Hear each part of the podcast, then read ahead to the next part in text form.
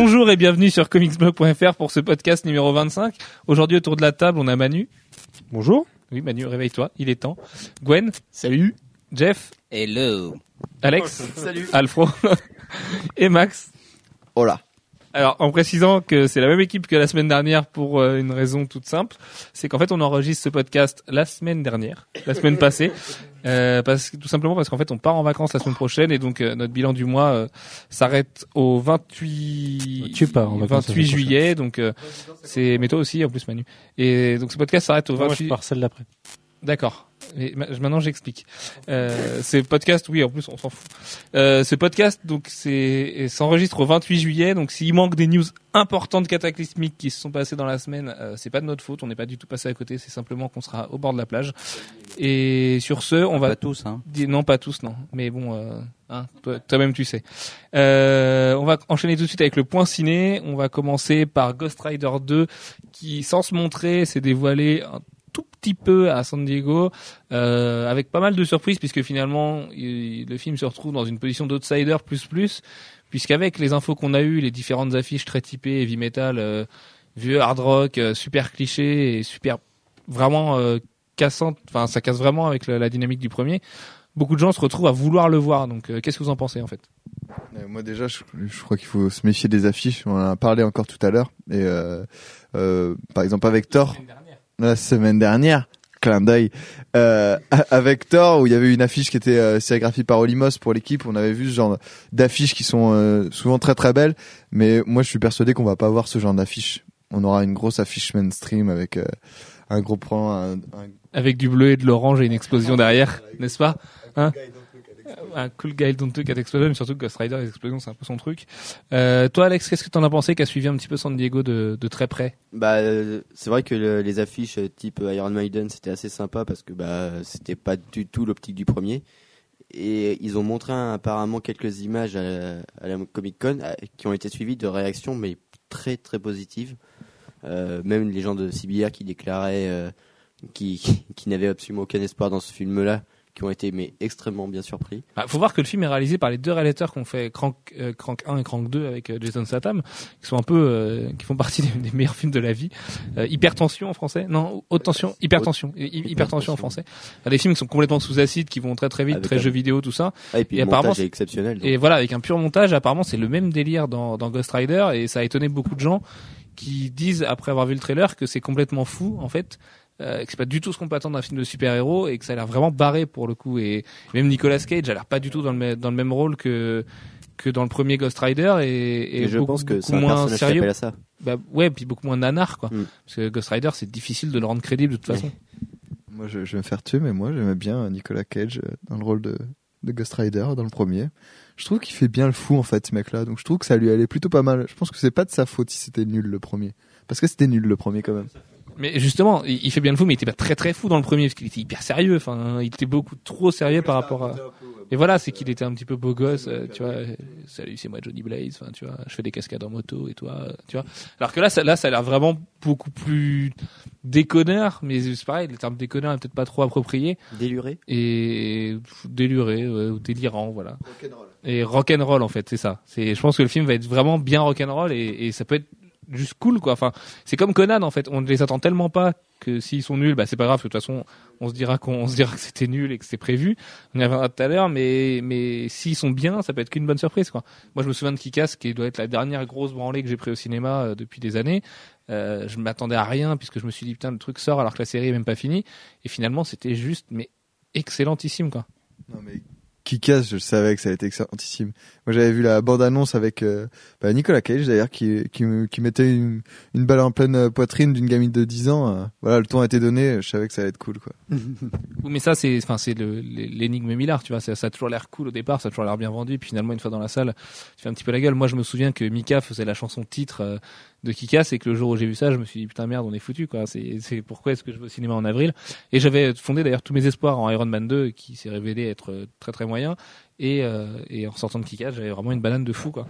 Euh, Manu, qu'est-ce que que t'en penses toi de, de ce Ghost Rider 2 J'en pense pas grand chose. Le premier m'a tellement déçu que je j'attends rien du 2, donc euh, éventuellement je serai gra- agréablement surpris. Ouais, voilà. Mais je pense que c'est la, la, Donc, la bonne, la bonne, Non, non, là, je perds complètement mes mots ce soir. euh. La bonne attitude à adopter ouais, vis- vis-à-vis de ce film. C'est moins on l'attend, euh, Ouais, mieux ce voilà. sera. Et, et c'est quand même voilà deux, encore une fois deux réals en qui on peut avoir confiance. Donc euh, donc wait and see. Euh, en dehors de ça, puisque le mois était très très très riche en ciné, San Diego oblige. On a vu le rapprochement sévère des, des Vengeurs. Donc euh, on a eu enfin la série de posters qui a été sûrement le truc le plus excitant de San Diego en termes de ciné, alors que c'est juste une série de posters fait par un artiste, c'est même pas des photos quoi, euh, qui ont dévoilé les différents costumes. On a eu le, la fameuse scène de fin de Captain America que vous verrez le 17 août en salle et en très bonne qualité et, et vaut le coup. Et voilà, qu'est- qu'est-ce que vous pensez des, des Vengeurs? Parce que ça y est, le ton est donné, ça fait quand même depuis neuf mois qu'on, que le site est ouvert, qu'on parle des Vengeurs en se disant mais qu'est-ce qu'on peut en attendre? Est-ce que est-ce qu'ils voient pas trop gros, ce genre de choses? Euh, Il sort en premier l'année prochaine, il ouvre la saison, et finalement ça a juste l'air gigantesque quoi. Ça a l'air hy- hyper mortel. Voilà, je crois que c'est le mot, c'est hyper mortel. Je pense qu'on va être hyper pas objectif. Moi, je sens que je vais sortir du ciné, je vais dire ouais c'est génial, juste parce que j'aurais vu euh, Captain America se battre à côté de Thor et puis à côté d'Iron Man. Moi, Je à pense chaque, à chaque le- fois que je regarde le trailer, j'ai envie de crier. Déjà. Mais ouais, moi j'ai dû le regarder une quinzaine de fois déjà. C'est tous transformé en midinette en fait. Ouais, voilà. ouais, ouais, C'est- c'est que On a l'effet euh, Justin Bieber là. Mais le truc, le truc, c'est qu'il a vraiment mis une calotte, quoi, ce, ce teaser. C'est que, au début, on se dit, oh, la scène de fin de, de Captain America. Moi, je l'ai vu en me levant. C'était Manu qui avait fait la news. Je me suis dit, bon, bah, cool, voilà. Elle a leaké. Je vais la regarder. Ça va être rigolo. Et en fait, je me suis retrouvé, euh, à, à renverser mon bol de choc à pic. J'ai juste halluciné devant, euh, Enfin, c'est- c'est c'est tellement cool en fait de les voir Voilà, c'est ensemble. cool. C'est le- la dernière scène où Tony Stark euh, tape sur le, le- le bras de Thor euh, en lui disant joli swing machin. Enfin, c'est juste, euh, c'est- c'est c'est presque un rêve de gosse de se dire. C'est le truc, ça fait les voir 5 ans qu'on attend ça, de toute façon. un peu. Donc, c'est- Ouais, et puis en plus quand tu vois que c'est quand même Joss Whedon et tout, enfin, t'as envie d'y croire, t'as envie que la malédiction de Joss Whedon se brise déjà, et qu'enfin il a un succès dans sa carrière, mais euh, enfin un succès mérité. Et, et et du coup, je me demande si on si on fonde pas trop d'espoir là-dedans aussi, quoi, parce que on va enchaîner là-dessus, mais euh, les trailers d'Amazing Spider-Man et le teaser de Dark Knight Rises sont sortis. Euh, je sais pas ce qu'il en est pour vous. Moi, le, le teaser Knight Rises m'a déçu à mort. Bah, moi, je trouve qu'il est plat. Il y a rien. Ouais, puis bah nous lecteurs de comics, c'est c'est pareil pour notre lectorat qui est lecteur de comics euh, de, de assidu et depuis un moment. Le coup du Batman No More, ça va quoi. Enfin, pff, le grand public, ça va être rigolo parce que ça va être la première fois qu'ils vont avoir le coup du No More. Enfin encore que dans Spider-Man 3, qui a- ça a été Oui, effleuré vite fait. Mais euh, pff, le coup du le coup du j'arrête, en fait, c'est comme s'il était euh, évident à la fin du 2, euh, dans le teaser du 3 là. Alors qu'à la fin du 2, non. Enfin, moi, je trouve pas que Batman ait envie Ouais, d'arrêter ouais. quand il non, pour moi, c'était, pour moi, la fin du 3, c'est, il allait, être- il allait être euh, traqué. La fin du Mais 2, ouais. voilà. Ouais, La fin ça du qui, serait traqué, ouais. à et la là, il, non, c'est, il est, il est pas traqué, il s'est juste cassé. Et ils veulent qu'il revienne. Et là, là, voilà, ils veulent qu'ils reviennent. Ça y est, c'est, c'est le bordel à Gotham. On a le droit à la, la seule scène inédite du film déjà dans, dans, dans le teaser avec Gordon qui est sur son lit d'hôpital, euh, où il demande à, à Bruce de revenir. On lui répond, mais si Batman n'existe pas, qu'est-ce qui se passe, machin. Tu le vois, tu vois Christian Bale a maigri. Après, et à la toute fin, tu le vois face à Bane, euh, apparemment avec le souffle coupé, avec le souffle court. Et pour l'air de dire, bon, bah, il va se prendre une moins et se branler. Et le schéma shonen, euh, bon, bah, je vais voir le méchant, euh, je me prends une branlée, je vais m'entraîner, je reviens, on est tous contents. Enfin, moi, je sais que si jamais. Ah, Sauf que c'est le dernier, on aura peut-être une surprise à la moi fin, voilà, quoi. oui mais oui mais c'est c'est moi j'aimerais je rêve que Bane brise la colonne Bah vertébrale ouais, de Batman enfin, à la pour moi, fin c'est ça, quoi. Et que ce soit désillusionnel et Bah, il y a- voilà. il y a- et- En même temps, il y a intérêt. Ils nous font. euh, Mais c'est Warner derrière, tout, c'est pas tout héros a un début et tout héros a une fin. Le truc déjà, ça me, ça me dépite de voir ça. tu vois. Le truc on l'attendait pas, quoi, qui est marqué ça à l'écran. Et si s'il se fait pas péter le dos à la fin et que c'est fini pour lui, je, je sais pas ce que je fais. Je... C'est le genre de, c'est le défaut de ce genre de, tu parles de la Warner. Il y a, tu sais, il y a, il y a du marketing derrière, il y a des enjeux euh, financiers énormes. Et même si euh, ils avaient voulu lui briser la colonne et stopper Batman, je suis pas sûr qu'il l'accepterait, moi. Je suis pas sûr que ça passerait. Mais c'est sûr que non, de toute façon, puisqu'imagine que, le- que même si c'est une vision adulte et que c'est Nolan et ce genre de choses, le film il est fait pour des enfants et pour le grand public. Pour de- Ah, je suis pas d'accord. hein.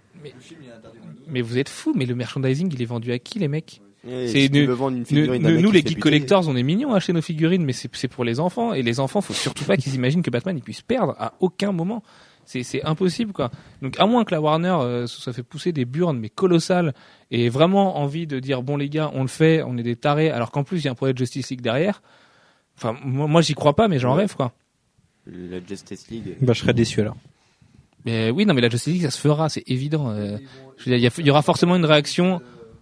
Oui, non, ce sera pas la continuité de Nolan, certes, mais ce sera le même personnage, ce sera Batman. Et, de- et pour les pour le- les, les enfants qui vont avoir euh, qui vont avoir cette trilogie en, en grandissant, il faut pas que Batman y perde. Nous, euh, il fallait pas que Batman y perde dans la trilogie de Burton, qui était pas beaucoup plus. euh, Ouais, mais il a plus- tué le pingouin, ce salaud. Mais tu vois, c'était pas beaucoup plus égayé que, que, que la trilogie de Nolan. Donc, enfin, que les deux films de Nolan, que de, de Burton, pardon. Et, et pff, enfin, moi, moi, j'y crois pas. Mais si seulement ça pouvait se faire. Mais je pense, je pense vraiment, par contre, qu'il va se prendre une branlée par Bane à un moment donné. Et, et qu'après, il va revenir plus fort. Et voilà, et ça se finira comme ça. Non, mais rien qu'ils reproduisent le geste, moi j'aimerais bien, tu vois. Qu'il y ait cette espèce de, de levée de Batman et puis un, un bon crack, moi ça me suffirait déjà pour être. euh, Ouais, mais là, du coup, tu vas avoir une scène euh, en 10 minutes de fondu enchaîné où tu vois euh, Bruce Wayne récupérer un de ses blessures et s'entraîner, quoi. C'est sûr. ouais, avec une petite musique Eye of the Tiger derrière. C'est ça. Mais ça, Ça, ce être serait mortel, par ça, contre. justement. Et pour le coup, euh, Amazing Spider-Man qui a dévoilé son trailer, alors qui divise. Alors, si à la rédac euh, Dark Knight Rises divise, ça peut d'être le cas au niveau du grand public où le, teaser- fait un carton, les gens l'adorent. Par contre, le trailer d'Amazing Spider-Man divise, mais comme jamais. Et on a des, les réactions sont, très marrantes parce que t'as beaucoup de gens qui adorent et qui adorent euh, presque aveuglément, et beaucoup de gens qui détestent, mais vraiment euh, limite, ils, vont, ils veulent plus se déplacer au cinéma et donner donner sa chance au film. Donc, qu'est-ce que vous en avez pensé vous, Manu? Euh, moi, j'ai bien apprécié. Euh, après, euh, bon, je l'avais déjà dit il y a longtemps déjà, mais je trouve que c'est, ça fait pas assez longtemps que la dernière trilogie est, terminée pour refoutre des origines à Spider-Man. Et ça, c'est enfin, moi, ça me perturbe pas trop, mais ça va perturber trop de gens qui vont aller au cinéma et qui vont rien comprendre. Après, euh, le trailer, j'ai, j'ai plutôt bien aimé. Les effets spéciaux sont pas forcément les meilleurs qui soient pour les Mais pourquoi? Comment vous pouvez dire ça? Les, les, les gens disent que les effets spéciaux sont moches. Comment c'est possible de dire ça? Il y en a pas. moi, la, la scène à la première personne, je suis désolé, je la je trouve pas géniale niveau effet. Bah, elle est hyper bien cette scène. Il n'y a pas d'effets spéciaux ratés, quoi. Enfin, Je suis pas d'accord. qu'est- mais oui, c'est un mec qui court. Qu'est-ce qu'il y a comme effets spéciaux? Enfin, C'est, je sais pas, c'est mal reproduit pour moi et les mouvements sont pas. ah, bah si, justement, les mouvements sont mortels, quoi. D'accord. Mais oui, parce que la caméra elle tremble à mort. Tu vois tout, tout- toutes les fioritures qu'il a dans les yeux, tu les Comme vois. quoi ça divise. Et, et justement, t'as pas l'effet FPS où tu vois que ce que t'es censé voir, que ce que la prod veut que tu vois. T'as as vraiment l'effet Mirror's Edge où euh, si tu te- si tu tournes la tête à droite, si tu tournes la tête à gauche, bah tu vois ce qu'il y a à droite et à gauche comme dans la vraie vie. Et moi, c'est ça que je trouve mortel, c'est que du coup, ça vit à mort. Alors c'est c'est un peu gerbant machin, mais ah si, mais moi ça m'a plu, mais Si, parce mais que pour un trailer, c'est hyper efficace, quoi. La manière d'amener le personnage, tout. Puis le clin d'œil à Mirror Edge, c'est- et voilà le clin d'œil à Mirror's Edge. En plus, il est magnifique. Mirror's Edge qui a été un four, euh, qui a, qui qui vendu mis, trois euh, pauvres jeux dans le monde alors que c'est un jeu génial. On l'a mis sur, sur Trashback, c'est avec plan pour plan, euh, c'est la même chose, quoi. Bah, c'est un montage qui a été fait des gens de Mirror's Edge. Ils ont pris pas mal de scènes de Mirror's Edge et ils Ah, ont yes, refait le montage par rapport à Spider-Man. Non, c'est pas c'est pas une vidéo de Mirror's Edge qui est exactement pareil. Alors ce serait un peu ce serait plus du plagiat Ah, qu'un hommage mais et, et enfin, moi justement je trouve ça alors autant la première partie du trailer, je la trouve un peu juste machin enfin le, le coup de revoir Oncle Ben mourir, euh, on va un peu regarder la montre en se disant bon allez euh, Oncle Ben euh, on n'a pas que ça à foutre. Mais mais par contre bon si Emma Stone est magnifique mais ça on le savait. Et, et sinon je trouve ça un- Et Andrew Garfield. Mais euh, ouais moi moi, je l'adore. Moi, j'aime bien Andrew Garfield. comme disait Max la semaine dernière, clin d'œil, euh, son apparition à la Comic Con, elle a, elle a aidé à convaincre. C'est un mec qui est vraiment passionné par le perso. Moi, j'aime bien Andrew Garfield depuis The Social Network, de toute façon. Ouais, bah ouais, bah moi pareil, il était Et magnifique. j'aimais, dans... et, j'aimais pas Toby Maguire, et j'aimais pas Kirsten Dunst, et j'adorais Mais c'est ça, c'est que le, le casting de la moi, trilogie ça- de Rémi était tellement pas terrible que celui-là, euh, on, Ouais, on l'applaudit. C'est ça aussi le problème. C'est pour ça aussi que euh, tous ceux que, qui, qui n'aiment pas euh, la- le trailer d'Amazing Spider-Man, c'est parce qu'ils ont adoré la première trilogie de Sam Raimi et qui euh, ils sont dans le même cas de Manu en se disant ouais pourquoi on refait un Spider-Man? C'était très bien la, la dernière Ah, trilogie, moi, je suis pas, enfin, moi, je suis pas dans ce cas-là. non non non mais toi tu te dis pourquoi on Ouais, je, sais que ça a trop tôt. perturbé beaucoup de gens, quoi. Et le film, le film euh, dont je pensais euh, euh, avec Andrew Garfield, c'était Never Let Me Go qu'il avait fait avec Cara Knightley, qui était magnifique. Et, euh, et, et c'est un mec qui est pas, qui a pas du tout fait de, de film d'action ou de trucs de super-héros jusque-là. Mais vous pouvez déjà apprécier Boy A, euh, bah, Social Network forcément, mais vous l'avez sûrement tous vu. Et Never Let Me Go, parce que c'est un mec qui, c'est un vrai bon acteur, quoi. C'est un acteur anglais, c'est pas un, un mec qui passe ses journées dans la salle de muscu pour faire le beau et prendre des belles photos après euh, pour la Ouais, il a promo. pris du muscle quand même hein. Mais il a pris, il a pris un peu de muscle forcément, mais je veux dire, c'est pas, un, tu vois, pas, c'est pas Chris Evans quoi. Ouais, ouais. Et, et, et du coup, c'est un vrai bon acteur, donc ça, ça peut le faire, à part qu'il fait peut-être un, un poil vieux pour un, pour un lycéen, mais. Bon Ça, non il fait hyper jeune arrête Et Non, il je a joué trouvais dans ça bien moi justement qu'il fasse très jeune si euh, euh, quand les épisodes vont s'enchaîner il va grandir ce sera le nouveau Harry Potter et tout Ouais, tu Euh, tu t'enflammes un petit peu là, trop mais. pour euh, comparer Spider-Man avec Harry Potter. Là. Ouais, moi non plus, ouais, ça, ça me fait beaucoup de mal euh, finalement. Et, et du coup, l'autre euh, film qui s'est un petit peu révélé, oui, parce qu'on on reviendra là-dessus, mais le grand absent de la Comic Con, c'était forcément Superman qui a été repoussé à 2013. Alors annoncé par un tout petit communiqué euh, qui traînait, euh, hi- histoire de de pas le faire euh, sans gloire, quoi, parce que mais ça, ça s'est fait sans gloire hein, finalement. Et alors que Henry Cavill en plus était à la Comic Con et, et a donné une super interview sur Superman où il parle du rôle et tout euh, et de sa prise de Ils prennent leur temps quand même. Je préfère qu'ils prennent leur temps. Ouais, mais qui prennent leur temps, d'accord. Mais bon, euh, enfin, avec un film qui sort en 2013, ça aurait été pas mal de venir à la Comic Con avec deux trois images de Dark Knight Rises, au moins des photos, tenir un panel et que Nolan explique lui-même que Superman euh, allait sortir en 2013, plutôt que de rien dire et de rester dans son coin. Je trouvais ça, je trouvais ça un peu juste. Mais c'est la manière dont. dont- Ceci dit, dont si on réfléchit l'année prochaine, la Comic Con sera passée après les Vengeurs, donc, et donc il y aura plus que deux grosses cartouches en 2012 d'adaptation. Et donc euh, je pense que la Comic Con l'année prochaine sera un, un énorme combat Spider-Man contre Dark Knight Rises. Et euh, ça s'annonce assez épique en fait finalement. Comme on aura Iron Man 3 qui Euh, commencé à tourné. si on euh, réfléchit un peu, en Quoique 2013, on peut-être sera mort. Donc de toute parce façon, que euh, oui, mais on sera en 2012 par contre l'année prochaine euh, pour la Comic Con. Non, La Terre n'aura 2013, pas. On aura Iron Man 3 On qui sera en tournage et Thor 2 sûrement à mon avis. Et, Et qui sortira en 2013. Non mais surtout que je dis une grosse connerie parce que ouais Spider-Man sort le 4 juillet donc il sort juste avant la Comic Con aussi et du coup il y a que de- enfin elle va être faite pour Dark Knight Rises en fait cette Comic Con ça va être vraiment euh, voilà Batman sera à deux doigts de sortir on aura des vrais trailers avec des vraies images et on saura ce qui se passera dans le film parce que tout aura déjà filtré et, du coup on pourra en savoir plus mais bon euh, et puis du coup peut-être un premier trailer de Superman on n'y est pas mais dans un an c'est possible qu'il y ait des premières images des premiers des premières fuites et pour Iron Man 3 aussi et mais en tout cas moi cette, année c'est un peu ce qui m'a marqué l'absence de la Warner euh, à la Comic Con. Du coup, les autres avaient qu'à dérouler leur tapis et puis finalement euh, se contenter du minimum, ce qui était un peu le cas avec avec Amazing Spider-Man, qui a pas révélé son trailer pendant la Comic Con, mais avant quoi. Et du coup, pour Superman, moi, je me demande quel costume ils vont prendre. Euh, ah ouais non, il y avait eu euh, deux trois concept art qui avaient fuité, mais qui finalement. Ouais, Moi j'aimerais bien le, a co- le costume de Nicolas Cage. euh, non. qui brille là. Non, non, non. C'était vraiment affreux. Et puis pour finir sur le point ciné, jeux vidéo, euh, non, bah, jeux vidéo, on va, on va s'abstenir un petit peu, si ce n'est que Batman Arkham City euh, fait encore très envie à tout le monde et que, et que c'est le, sûrement le seul jeu adapté de Finalement, on comics qui a, fait très envie. finalement, on a la réponse euh, du, du coffret collector euh, français. C'est le même que le C'est VO. qui est le même que le VO. ouais. Mais que, comme pour le premier, hein, le, le collecteur français était pas terrible, mais c'était le même que le VO qui était déjà pas terrible lui-même. Sauf que là, ils ont l'air d'avoir mis les, les petits plats dans les grands et on a le, on a quand même un skin de Knight Returns de Frank Miller, ce qui permettra de jouer avec autre chose que l'armure de trisomique euh, qu'on avait dans Batman Arkham Asylum. Et C'est ça qui fait un peu coincer dedans. mais oui, il fait complètement. euh, le mec connaît les métaux. Et non, non, mais c'est. J'y rejoue en ce moment à Arkham Asylum, mais c'est vrai qu'il est, il est est trois vrai- à jouer là. il est vraiment tout sec, tout carré. C'est un peu, un peu, un poil gênant quand même. Et donc pour finir, je vais y arriver. Euh, on a vu Captain America euh, hier. Enfin non, il, il y a une semaine et un jour. Clin d'œil. et et euh, c'était vachement bien. Vous pouvez trouver la review sur le site de toute façon.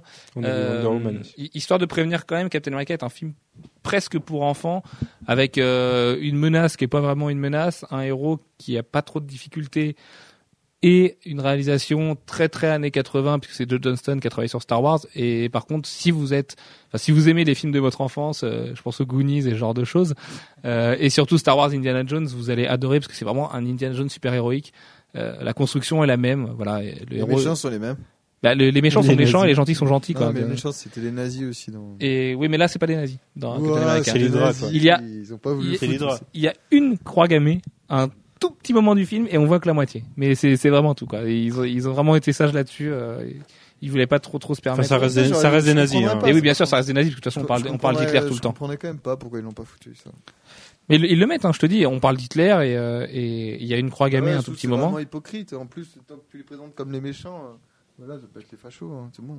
Ah bah oui, Ouais, non, mais évidemment. Mais euh, après, c'est peut-être aussi pour écarter un petit peu euh, l'univers Marvel de, de l'histoire réelle et pas trop trop l'ancrer là-dedans. Mais il y a pas de mystère là-dessus. Hein. On ne dit pas, euh, vous êtes dans une guerre en Europe en 39. euh, tu vois, tu comprends que tu es pendant la Seconde Guerre mondiale. Et, et c'est marrant d'ailleurs parce que euh, si les gens euh, ont peur de, du côté trop patriote du film, euh, il y a un, un beau message sur la propagande américaine qui est pas beaucoup mieux que la propagande.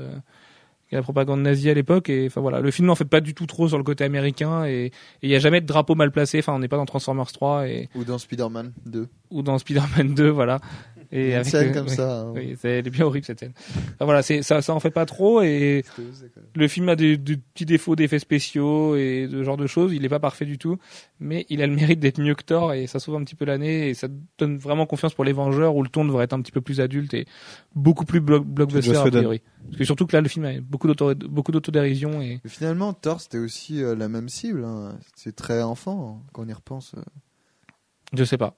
Je sais pas pour qui Thor était fait. Je comprends pas. Je comprends pas ce film de toute façon. Donc euh, je, pour Jeff oui, qui a pour adoré. Jeff, euh, mais il y a, y a plein de gens qui ont adoré Thor hein. aujourd'hui. Moi, je discutais avec plein de gens qui me disent que Thor était mortel. Les sites américains trouvent Captain America moins bon que Thor, par exemple. Voilà, ce qui n'est pas notre cas, mais, Ce qui Mais pas le- ton cas. mais oui, ce On qui, va voir. ce qui est pas mon cas, oui. Mais, Podcast. mais toi, toi, toi, tu aimeras. Mais le, le film a le mérite d'être kitsch, mais au moins de il le sait. Et du coup, il en joue. Non, bah, et, c'est bien. Alors, et l'époque, l'époque permet de jouer là-dessus. Alors par contre, n'allez surtout pas, mais alors surtout pas, mais alors surtout pas le voir en 3D. Euh, je sais pas, allez à la campagne voir le, là où les salles sont pas équipées, parce que c'est peut-être la pire 3D que j'ai jamais vue. Et je pensais pas dire ça après certains films comme le Choc des Titans, mais je crois que la 3D est pire que dans le Choc des Titans. Donc c'est vraiment gravissime. Euh, les couleurs sont mais dégueulasses Ouais, avec mais les lunettes. Le choc des titans, le film est. le- la nudité du film fait Oui, beaucoup la nudité aussi. du film aide beaucoup. ouais. Mais là, là, les- là, les couleurs sont vraiment saccagées par la 3D, mais c'est c'est un, un scandale. C'est alors qu'il y a un pur travail fait justement sur la restauration des images de la Seconde Guerre mondiale et ce genre de choses. Et, et c'est enfin, c'est juste risible à la Projo. euh, Plein de journalistes ont enlevé leurs lunettes et ont juste regardé le film comme ça. De toute façon, il y avait quasiment pas de scène en 3D et, et vraiment euh, payez pas 3 euros pour ça. Enfin, vous vous, ferez, vous pourrez que le regretter. Et, et voilà, et c'est triste à dire, mais la 3D quoi. Finalement, ça suffit, ça suffit à soi-même comme explication. Euh, on va passer aux news comics. Alex, je vais te laisser commenter l'arrivée de Glénat Comics dans l'industrie française. Euh, avec le micro que Gwen voudrait bien donner parce que Max veut garder le sien pour lui. Et voilà, donc on a appris la semaine dernière que Glénat Comics arrivait sur le marché. Bah ouais, c'est il suit un peu euh, l'annonce énorme qui a été faite de la récupération de la licence d'ici par Dargo. Donc euh, Glénat euh, qui a vu euh, un hôte géant de la BD française se positionner sur le comics a voulu suivre le jeu. Je pense qu'il y a, il y a une énorme une énorme considération là-dessus et euh, du coup euh, s'est positionné très rapidement euh, en rachetant le catalogue Miruche. Donc, Donc Wolfman et euh, Dynamo Dynamo 5 5. notamment. Dynamo 5 qui n'aurait pas connu de suite sinon. oui. Donc c'est quand même une bonne nouvelle. en soi, c'est une bonne nouvelle. Après, euh, ils vont. faut voir ce qu'ils vont annoncer comme autre série, parce qu'ils annoncent N de Stephen King pour le moment. Euh, c'est pas forcément la meilleure idée du monde. Bah, Bah, surtout que les séries, que ce soit The Stand ou, euh, ou ah zut, l'autre euh, Dark Tower, Oui. euh, se vendent correctement, mais pas énormément non plus. Oui, d'autant plus que N est un webcomics. Hein. voilà. Ouais, euh, N est dispo sur le web. Donc euh, en ça, fait, ça a pour lui que ce soit Alex Malev au dessin quand même. Oui, c'est quand même voilà. pas rien. C'est quand même le plus gros dessinateur des trois séries euh, Stephen King. Mm. Et le fait que ce soit dispo sur le web gratuitement, c'est vrai que ça peut être un frein. Maintenant, euh, Space Girl de Travis Charest est dispo sur le net et c'est super bien vendu dans l'édition de Carabas aussi. Donc euh, pourquoi pas après, oui, voilà, c'est c'est de, la- c'est de la VF, euh, donc euh, Puis c'est un autre confort de lecture. En plus, voilà, sur le net, il est dispo en anglais. Là, il sera Voilà. dispo en français. C'est comme un autre confort et tout. euh. Moi, ce que je me demande, c'est c'est c'est Glénat, qui est un géant de l'édition de manga, vraiment, enfin, même de franco-belge, ont des très bonnes séries de franco-belge. Euh, mais en manga, c'est vraiment quelque chose de dingue. Avec Bleach, avec One Piece, avec High Shield, c'est que des licences fortes. À part Naruto, en fait, et Dragon Ball, euh, à part euh, Dragon Ball, ça fait des années ouais, qu'ils les ont. Euh, quand, on était petit, qu'on achetait la moitié de volume euh, au bureau de tabac pour 5 francs là, c'était déjà eux. Et en fait, à part Naruto, ils possèdent juste tout. Et du coup, euh, on peut se demander si, avec leur puissance financière, ils n'ont pas des vues beaucoup plus grosses sur le comics à l'avenir. On sait que Panini euh, vient de re-signer. ben, si- S'ils ont perdu d'ici, ils ont re-signé pour Marvel pour un certain temps. Euh, on parle de 5 ans, il me semble. Oui, Mais, cinq ans, ouais. on n'a pas on n'a pas de confirmation officielle. Est-ce que Glénat a pas des envies de Marvel d'ici 5 ans? Moi, je pense que c'est pas impossible parce que 5 ans, c'est souvent le temps que met un éditeur à se faire vraiment la main avec une équipe solide. Et, euh, euh, et- 5 ans, ça leur permet aussi euh, d'ouvrir les, les distributeurs. Parce En que- plus, voilà, ça permet aussi d'être distribué, d'être connu. Après, avec Lena, ils ont encore une fois, ils ont une telle puissance que euh, ils, savent très bien comment se passe la distribution, et ils ont même une expérience des comics, puisqu'édition USA, c'était des gens de Glénat, et du coup, Ouais, mais ils, ça fait un moment, donc euh, ils ont peut-être perdu les réseaux. Ils ont perdu, ils ont perdu les gens euh, qui travaillaient dedans. ouais, bien sûr, mais après, euh, une équipe, ça se trouve, et, Oui, bien sûr, oui. et ça, Ça, peut se monter, et, et au moins, on sait que financièrement, Glénat, ça peut aller chercher une licence aussi grosse que Marvel, qui est quand même la plus grosse licence en France. Ah oui. Alors, en même temps, ils sont face à Panini qui, lui, ne travaille pas uniquement sur, euh, sur le marché français. Glénat ne travaillerait que sur le marché français. Panini, quand il négocie la licence, il la négocie pour la France, pour l'Allemagne, pour, euh, L'Italie. pour l'Italie, euh, pour euh, l'Espagne peut-être aussi. Je, je sais je- pas. il, il me semble, je sais, je sais pas, mais il me semble pas qu'en Espagne ce soit Panini. Je, L'Allemagne, est- bah, il y a Panini en Angleterre, mais qui a un, Oui, part de bon, marché euh, ridicule, puisque les Anglais pas lisent de l'anglais. Ils Et- vont pas, ils vont pas republier euh, les, les sorties de Marvel. euh, Ils le font, hein. Ils, distribué ils- ils le font, mais en, en fait en, en TP. recueil. Ouais. Donc, Oui. voilà, il- puis vraiment, ils sélectionnent les TP qui rééditent. Et puis c'est tout petit. euh, Mm. Enfin, je veux dire, Panini UK, c'est vraiment pas une grosse institution. On avait euh, vu le stand à la capo, euh, c'était ridicule. Donc, euh, Disons, disons que je pense qu'ils ont Ils un public fidèle parce que c'est de certaines, c'est certaines équipes. Peut-être justement qu'ils défendent un côté très british là-dedans. Mais euh, c'est vrai qu'on est clairement pas, euh, enfin c'est clairement pas une puissance là-bas comme ça l'est en France, en Allemagne, en Italie. Maintenant, est-ce que Marvel dans 5 ans, ils auront pas envie de changer des choses en Europe justement et d'arrêter de travailler avec des gens qui pensent euh, pour quasiment toute l'Europe plutôt que pour leur pays et qui travaillent en conséquence? C'est pas impossible non plus parce que les cartes elles peuvent très bien être distribuées du côté des États-Unis et euh, il se murmure que c'est un peu d'ici qu'a pris la décision aussi d'aller vers Dargo euh, à un moment donné. Donc euh, voilà, éditorialement, Marvel a tout intérêt à réfléchir à son planning en Europe, surtout avec le, surtout maintenant où le cinéma se développe vachement et où c'est vraiment le monde qui est concerné. Je pense vraiment que Bon, c'est important. euh, L'autre point, c'est que Panini est une filiale de Marvel. Mais bon, ça c'est. C'est plus vrai aujourd'hui. C'est plus vrai aujourd'hui? Non. Non, non. Ils ont revendu Oui, oui, oui, tout, tout a été séparé. Euh, apparemment, il y aurait une toute petite partie, euh, nous disait Bigorneau l'autre jour, euh, dans le rachat de, de Marvel par Disney, parce que Panini aurait des, enfin Disney aurait des parts dans Panini, mais Panini n'appartient plus à Marvel aujourd'hui, c'est plus le cas. Mmh, D'accord. Donc ça, ça c'est confirmé, et du coup, euh, ça peut ouvrir des portes, quoi. Mais maintenant, on a quand même 50 Panini devant nous, donc voilà, on est quand même sur sur juste Glénat qui va essayer de façonner le futur. Sachant que Glénat a un avantage euh, librairie kiosque puisqu'ils font déjà les deux. Donc pour eux, ça leur poserait aucun problème. euh, Il y a du kiosque Glénat? Bah, euh, le manga peut être considéré comme du kiosque. euh, pff, Non. Mais il n'est pas distribué en C'est pas- kiosque. c'est il pas le même- distribué en Il y a- kiosque. C'est pas c'est pas distribué en kiosque. Mais c'est c'est le en, en type de, de format, c'est euh, c'est quelque chose qui Parce est que c'est petit. c'est petit, c'est pas non, bien enveloppé. Pas voilà. vraiment. Et ap- après, si, ils ont l'expérience du kiosque avec les, les mini Dragon Ball, mais ça se fait plus aujourd'hui, ça. Non. Ça existe pense pas. plus, les, les moitiés de Dragon Ball. Ça a été réédité deux fois déjà Dragon Ball, mais il y a les, euh, il reste trois fois. Non, réédité. Trois fois. Oh putain, bon bah je me plante. Mais en tout cas, ouais, les petits c'est plus réédité en tout en cas ceux Trois fois en petit, hein. Parce que si tu comptes après Dragon Ball en librairie, c'est encore pire. Il y a eu encore plus de rééditions. Et, et- et des, des- des petits Glénat, il y en a eu trois fois. Il y a- eu trois éditions complètes de petits Glénat. Ça, ça allait jusqu'au 84, 82, je sais plus. Et ils en ont refait. Au début, c'était blanc, après c'était rouge, après c'était vert. Et il me semble qu'il y en a eu un autre. Encore. Et euh, il y avait quelques couves qui différenciaient. Bref, on n'est pas là pour parler de Dragon Ball, on n'a pas le temps de toute façon, mais euh, oui, Glénat, à la limite, a cette expérience du kiosque, sans que ce soit non plus euh, leur faire de lance, de toute façon. Oui, mais bon. mais après, voilà. s'adapter encore- très rapidement. encore une fois, ils ont 5 ans, ils ont des structures énormes. Il y a, il y a- je, je pense pas qu'à l'heure où on a quand même Milady Graphics, Emmanuel Proust, Panini Comics, Delcourt, euh, j'en oublie sûrement. Dargo. Bah, oui, voilà, DC Comics 2012 maintenant, euh, et j'en oublie encore sûrement. Ouais, non, je, je- sais pas, j'ai l'impression d'avoir oublié quelqu'un. oui, Attends, euh, Soleil US Comics aussi, voilà. oui. Si, Dargo en fait déjà avec 100% de, de pop. Oui, Dargo en faisait déjà. Oui, mais Dargo DC Comics, on va mettre ça dans le même dans le même carcan. Mais voilà, on a déjà quand même six éditeurs qui font du comics en France. La question qui, qui se pose, c'est Glénat, qu'est-ce qu'ils peuvent acheter en fait? C'est sur quelle licence ils peuvent se positionner? Puisque Milady prend tous les titres adultes d'Avatar et que c'est pas c'est pas parti pour pour s'arrêter.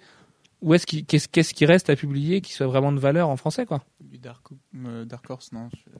Il y a déjà Delcourt qui fait Bah, il y a. Delcourt qui fait le bon Dark Horse, quoi. Et comme Dark Horse, c'est aussi beaucoup de choses qui sont très moyennes. Glénat peut peut-être se positionner sur les, sur les nouveaux titres de Legendary Comics. Mais, euh, à part ça, je vois pas, je vois pas grand chose, quoi. Hmm.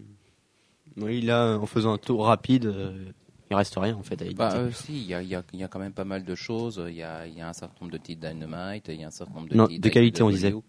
Il y en a des très bons aussi, mais il faut pas. Voilà. Il y en a des pas terribles, mais il y en a des très bons. Il y en a quand même très peu. Les, les très bons, Panini est déjà dessus. Ouais, certains d'entre eux. Il y en a des nouveaux tout le temps, donc. Euh, Ouais, mais les- Panini est pas encore dessus. Euh, Ah oui, mais il de y a toute des façon, il va titres falloir qu'il il y a des titres. euh, alors, vous allez me dire que Milady Graphics se positionne sur pas mal d'entre eux. Euh, Il y a des titres euh, Avatar, quoique Avatar ces derniers temps euh, moins. Ava- Avatar, c'est Milady, de toute façon. Ils ont Avatar et Milady travaillent main dans la main, donc euh, je pense pas qu'Avatar ait leur faire une infidélité en vendant une autre licence ailleurs. Ils auraient plus à perdre qu'à y gagner, sachant que c'est pas non plus des ventes cosmiques en France et que c'est surtout une ligne de passionnés. Donc, euh, Mhm. je pense que là où Glénat peut vraiment se positionner, c'est avec les titres du Miller World, en signant des supérieurs, en signant ce genre de choses qui sont toujours pas vendues à aujourd'hui. Ouais, ça, de toute façon, il va falloir qu'ils se positionnent très vite sur les nouvelles séries s'ils veulent pas mourir dans l'œuf, quoi. Et puis, il y a un certain nombre de séries Image. Euh, qui oui, tout ce qui est non-player. Carbon Grey, euh, Voilà, tout ça, c'est vrai que Man même. Elephant Man Euh, aussi. Oui, c'est vrai que finalement ils peuvent, ils peuvent publier a, des choses. il y a- il y a beaucoup de licences intéressantes encore à récupérer. Après, euh, ça fait pas un ensemble. Aucune de ces licences ne font un ensemble et ne font un univers comme, peut- comme peuvent l'être ceux de Marvel ou de DC. Donc c'est forcément des choses séparées euh, qui qui vont pas donner une, une notion de euh, ben, on publie quelque chose qui re- qui fait partie d'un tout. Mais Et, tant, mieux. Pour ça la main, c'est peut-être aussi une meilleure solution, Hmm. finalement. Et bien après, parce qu'il faut quand même trouver des équipes de traducteurs, de relecteurs, de ce genre de choses. Et euh, on travaille souvent avec les mêmes personnes, donc euh, partir direct sur un univers partagé serait un peu. Un peu Bah, difficile. comme, euh, ouais, comme le fait Dargo, ça c'est hyper risqué, donc euh, voilà. Et chez Dargo, d'ailleurs, ce qu'on peut attendre, c'est quand même une publication euh, avec la, la foire aux questions qui sont publiées sur Facebook. On peut s'attendre à avoir pas du tout, a priori, d'ici en janvier, février, mars euh, de l'année prochaine. Du coup, Panini arrête en décembre. Et comme ça s'est passé à la transition Marvel euh, à l'époque où il y avait eu deux mois sans Marvel, euh, a priori, on se dirige vers un premier trimestre sans DC.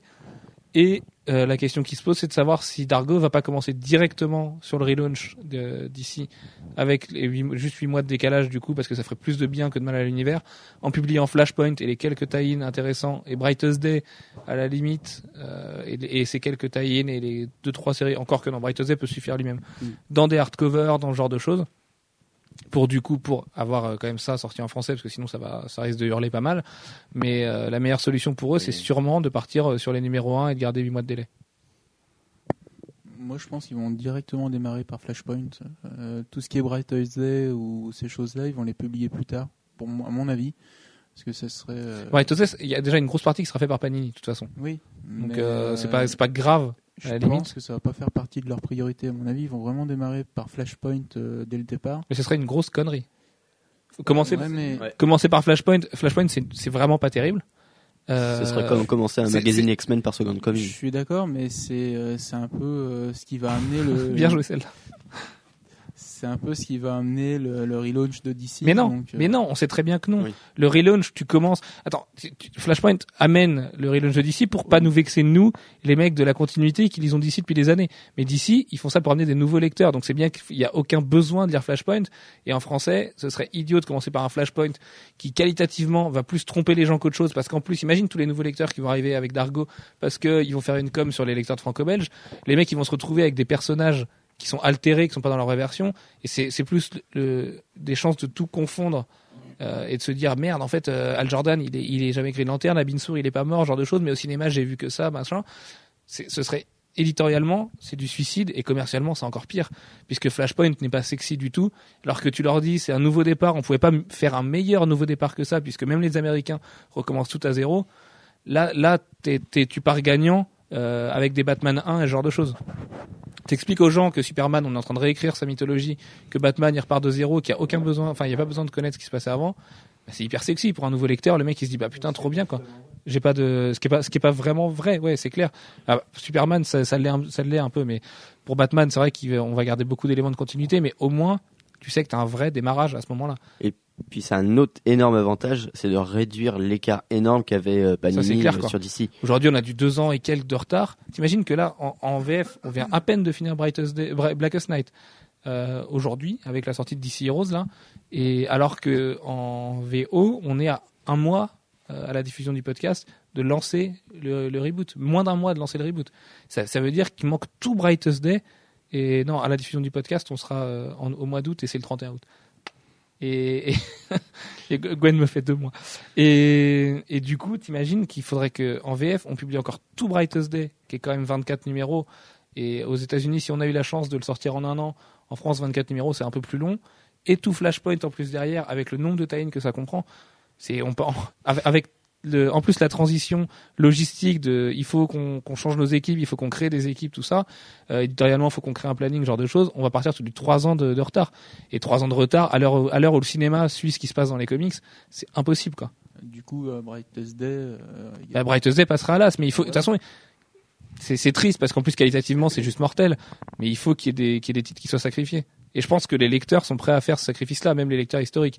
En le sortant à la fin de l'année avec un absolute ou un omnibus, tu vois, tu mets ton Brightest Day avec du Generation Lost et ce genre de choses, ça peut bien passer finalement dans un bel ouvrage, puisque euh, on n'est pas non plus sur une logique Panini. Euh, on, ça se trouve, Dargo veut faire les choses avec toute la passion du monde et vraiment faire plaisir aux lecteurs en, en faisant des sous, parce que forcément c'est le nerf de la guerre. Mais du coup, euh, si, si les choses sont bien faites, franchement, moi je pense que c'est la meilleure solution de repartir avec ce reboot, quoi. Bah, je, te, je te sens circonspect, Alex. Non, non, non. euh, moi, je suis en train d'imaginer euh, comment ils vont pouvoir ame- amener les, les belles éditions, justement. euh, je pense qu'ils devraient attendre un peu, justement, avant de les sortir. en recrutant des purs maquettistes qui sont directeurs artistiques de, de comicsblog.fr. Mais c'est mais c'est vrai qu'en plus on a on a un peu de mal à imaginer d'ici autrement que que chez Panini parce que ça fait des années qu'on connaît ça. Mais euh, ça se trouve les éditions vont être hyper mortelles et euh, il va y avoir des vrais efforts de fait et tu vois et des et des petites gravures dans les couvertures et euh, et des dust jackets super jolies, euh, des trucs du du beau vinyle, les genres de choses. Enfin c'est possible quoi, c'est des choses qui sont faisables. Qui savent Euh, faire, en plus. En plus, ils savent faire. Enfin, Dargo en librairie, c'est quand même, euh, voilà, c'est quand même des patrons, quoi. Euh, il y a, moi, moi, je pense que, enfin, moi, j'ai bon espoir là-dedans, et, et j'espère vraiment qu'ils vont réussir leur truc et que d'ici va enfin réussir à passionner, quoi. Puis en, plus, En, en je pense- vendant autre chose que les titres Batman, parce que forcément, les titres Batman, Oui. si t'as un mensuel euh, Batman Heroes, t'es sûr que tu vas en vendre des palettes, surtout avec la qualité des titres. T'imagines? Mettre du Detective Comics, bon, c'est Tony Daniel à la limite, donc ça peut pas être forcément génial, mais tu mets du Scott Snyder, Greg Capullo, du Batwoman, euh, du Batgirl à la limite avec les pures coups d'Adam Hughes et, et le, le personnage attachant qui est Barbara, tout ça. Enfin, ton mensuel Batman, c'est pire que Batman Universe. T'en, t'en vends des, des, des- tu vois, des, c'est des, Des caisses. c'est des Des palettes et des palettes et des palettes et les mecs ils vont stocker du numéro 1 pour le revendre sur eBay tellement ça va se vendre. quoi. lancer une série euh, de fascicules numéro 1 qui contiennent que des numéros 1, Mais oui, c'est hyper, c'est, c'est, tellement génial. C'est hyper sexy. c'est hyper bien comme idée quoi. Le mec il arrive, il a pas de questions à se poser. Et, et il arrive et boum, tu vois, on lui dit c'est le redépart. Tu mets un tout petit liseré en haut. Vous avez pas besoin de lire, de, de tout connaître avant. euh, allez-y maintenant. Mortel quoi. Mm. Et même des titres Superman et enfin. Tiens, un truc là, on va le Et putain, mais les mecs, rachetons d'ici. Allez Max, En hop, je te mets à la maquette, c'est parti. Euh, non mais j'ai- j'ai- j'espère, j'espère vraiment qu'ils vont adopter cette, euh, cette stratégie-là et, et qu'enfin les, les, les gens ont, aient envie de se mettre dans DC. Alors c'est dommage que Green Lantern soit un, soit un étron parce que du coup euh, ça va pas encourager les gens à y croire, mais voilà, faut. Mais- Avec- Franchement, avec une bonne communication autour, parce que ça, c'est le, problème de Panini euh, actuellement qui communique pas, qui savent, savent pas communiquer.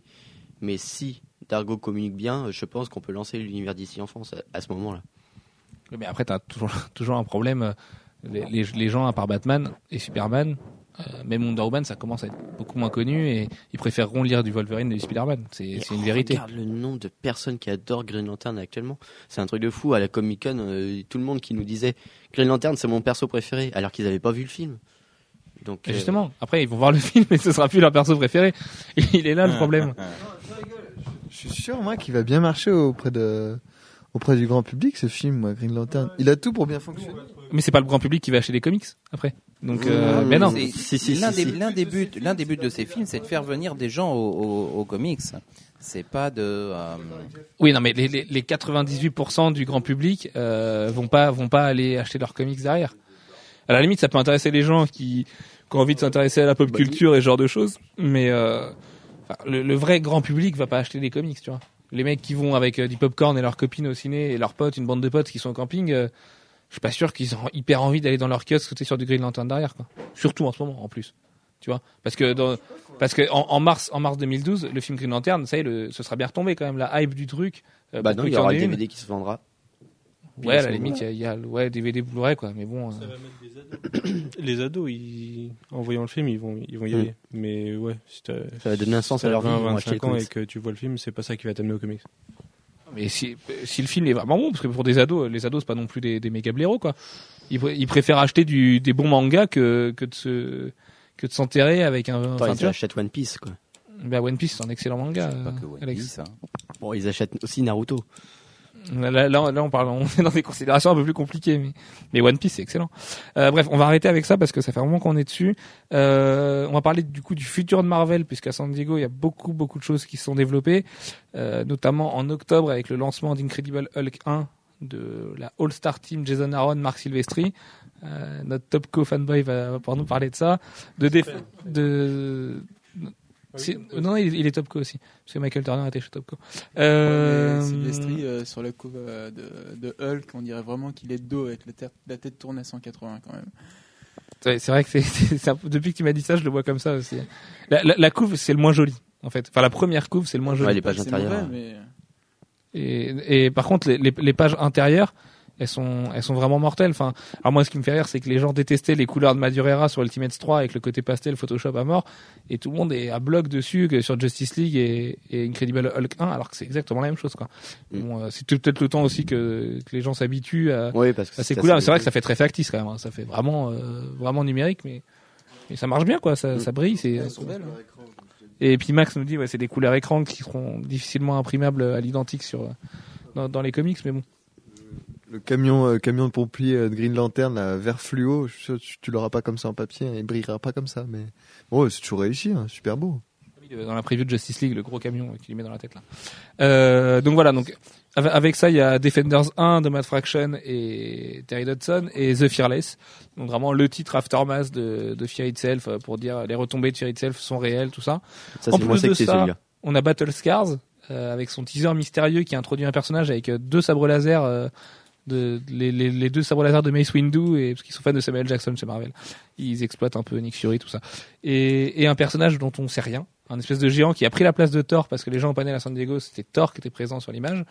Et euh, voilà, Mar- Marvel prépare du très lourd. Alex, je te, je te laisse expliquer un petit peu euh, en quoi Fear Itself, X-Men Schism et Avengers Children Crusade sont en fait des séries géniales. Alors déjà, les trois vont se terminer exactement au même moment. À, à cela près que c'est l'avant-dernier de Children Crusade qui va sortir le même jour que Schism 5 et Itself euh, 7, Oui. il me semble. Euh, mais c'est dans celui-là qu'il se passera quelque chose de très important. Le 9, a priori, risque de plus se passer à l'église ou au cimetière qu'autre chose. D'accord. Donc euh, voilà. En soi, les choses importantes vont se finir au même moment, sachant que les trois séries déjà euh, ont l'air plutôt bien parties au niveau de l'écriture. Donc ça, c'est c'est sympathique. Euh, pff. Moi, justement, c'est ça qui me fait rire, c'est que je- Marvel m'a jamais autant excité depuis des années. Par contre, dans Fear Itself, je trouve que ça fait un peu quatre numéros qu'on, pas qu'on s'ennuie faire, mais Ouais, mais là, ça, ça, ça monte bien, je trouve. Là, ça, là, la, la sauce monte. Puis San Diego, ils ont vachement joué là-dessus et tout. Mm. Et X- X-Men Schism, les deux premiers, pour l'instant, c'est les deux seuls qu'on a, sont pas foufou non plus. Hein. C'est le 2, c'est une vraie redite du premier. Euh, les dessins de Frank Shaw, en plus de ça, bon, les dessins, c'est pas le but euh, quand on parle d'éditorial, mais les dessins de Frank Shaw sont pas dingues. Et euh, du, du coup, euh, pff, je pose quand même un, un poil des questions là-dessus, parce qu'il y a que trois numéros dans, dans Schism, il en reste que trois dans Fear Itself. Il va falloir accélérer le mouvement un petit peu quand même, quoi. Je pense que Schism va bien s'accélérer. Mais ça, c'est Jason Aaron, il est capable de boucler un numéro euh, hyper rapidement. euh, parce qu'il, lui, contrairement à Matt Fraction, sait faire euh, l'action euh, sur un numéro euh, qui déboîte euh, et qui, euh, avec des éléments qui arrêtent pas de changer. Euh, ces Wolverines sont quand même euh, bien enlevés. Donc, pour euh, Jason Aaron, j'ai pas trop peur. C'est Matt Fraction qui me fait plus peur. des- c'est écrit à trois parce que on sait qu'il y a un truc, euh, qu'il y a un événement lié aux trois séries en même temps qui devrait se produire dans Fear Itself. Mais euh, Fear Itself c'est Matt Fraction, Jason Aaron c'est Schism comme tu viens de le dire, mais c'est aussi Alan Enberg sur euh, Avengers Children Crusade. Euh, La série qui passe inaperçue. La série qui passe inaperçue alors qu'en fait elle introduit juste, enfin elle réintroduit le personnage le plus important de ces dernières années chez Marvel dans l'indifférence la plus totale, avec euh, en, tout en étant la suite de Young Avengers qui était une des séries les plus mortelles sorties ces dernières années, avec un dessin de Jim Chung qui est juste quasi parfait et, euh, et un scénario qui, qui passe hyper bien et là il passe encore mieux parce que on a le droit à des relations familiales qui sont juste passionnantes il y a des caméos enfin les héros Marvel arrivent de partout et ce genre de choses alors ça va poser deux trois problèmes de continuité parce que la série a commencé depuis presque un an maintenant et que Alan Heinberg a des gros problèmes. Celui, il travaille beaucoup pour la télé, pour Desperate Housewives, euh, non pour euh, Grey's Anatomy. euh, Grey's Anatomy notamment à côté, donc euh, il a beaucoup d'é- d'épisodes à rendre et il peut pas aller très très vite pour les comics. Mais euh, il y avait le même problème pour Young Avengers d'ailleurs, où il y avait des gros problèmes de continuité avec l'armure de Tony Stark, il me semble, qui était impossible, c'était impossible d'avoir à ce moment-là. Et en dehors de ça, c'est juste une série qui est excellente, contrairement du coup à Schism et Fairy Tail qui traînent un petit peu. Et, et on sait, voilà, on peut le dire, attention spoiler si jamais, il va y avoir des morts. Il y a Renaissance. Il y en a déjà un dans Fear Itself qui est déjà important. Mais alors celui qui va arriver là, on, on, va pas le dévoiler parce que dans le podcast, on sait jamais. Si jamais vous remettez maintenant et qu'on vous dit son nom, vous allez nous tuer. Mais bon, il y a quand même. Si, lui meurt, c'est juste historique dans l'univers Marvel. Et en plus de ça, avec le retour qu'il y a dans Chiron Crusade et, euh, et toutes les, retombées qu'il peut y avoir euh, à droite à gauche, Marvel peut préparer un très très gros truc. En plus de ça, Hulk relance la série alors qu'on était sûr de le voir mort et en fait sur la dernière couverture il est en train de foutre une branlée à Dracula euh, genre euh, mais pourquoi tu me parles toi? Bah, ils nous ont bien mystifié là sur le coup. et voilà ils, ils ont Ils ont fait monde, ouais. et peut-être ils ont sûrement fait exprès ouais euh, on ajoute à ça Cable Reborn de Jeff Loeb et de McGuinness euh, voilà, Cable Reborn, ça veut dire ce que ça veut dire. hein. En VF, il vient juste de partir, il va déjà revenir.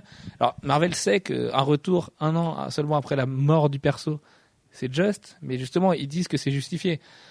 Alors voilà, c'est, il y a plein de théories là-dessus. Euh, encore une fois, on peut pas en parler, mais allez voir les articles qu'on a fait là-dessus euh, sur le- la mort euh, frappe-t-elle à la porte des titres X ou euh, on en a fait un pour Chiron Crusade. C'était pendant San Diego, ils sont linkés dans le bilan et pff, ça, ça a l'air génial. Enfin voilà, on a l'impression que tout est connecté chez Marvel Mm. et que maintenant que Bendis s'est un petit peu retiré du jeu, et ben les autres auteurs peuvent parler et se parler entre eux et faire des tables rondes et écrire ensemble.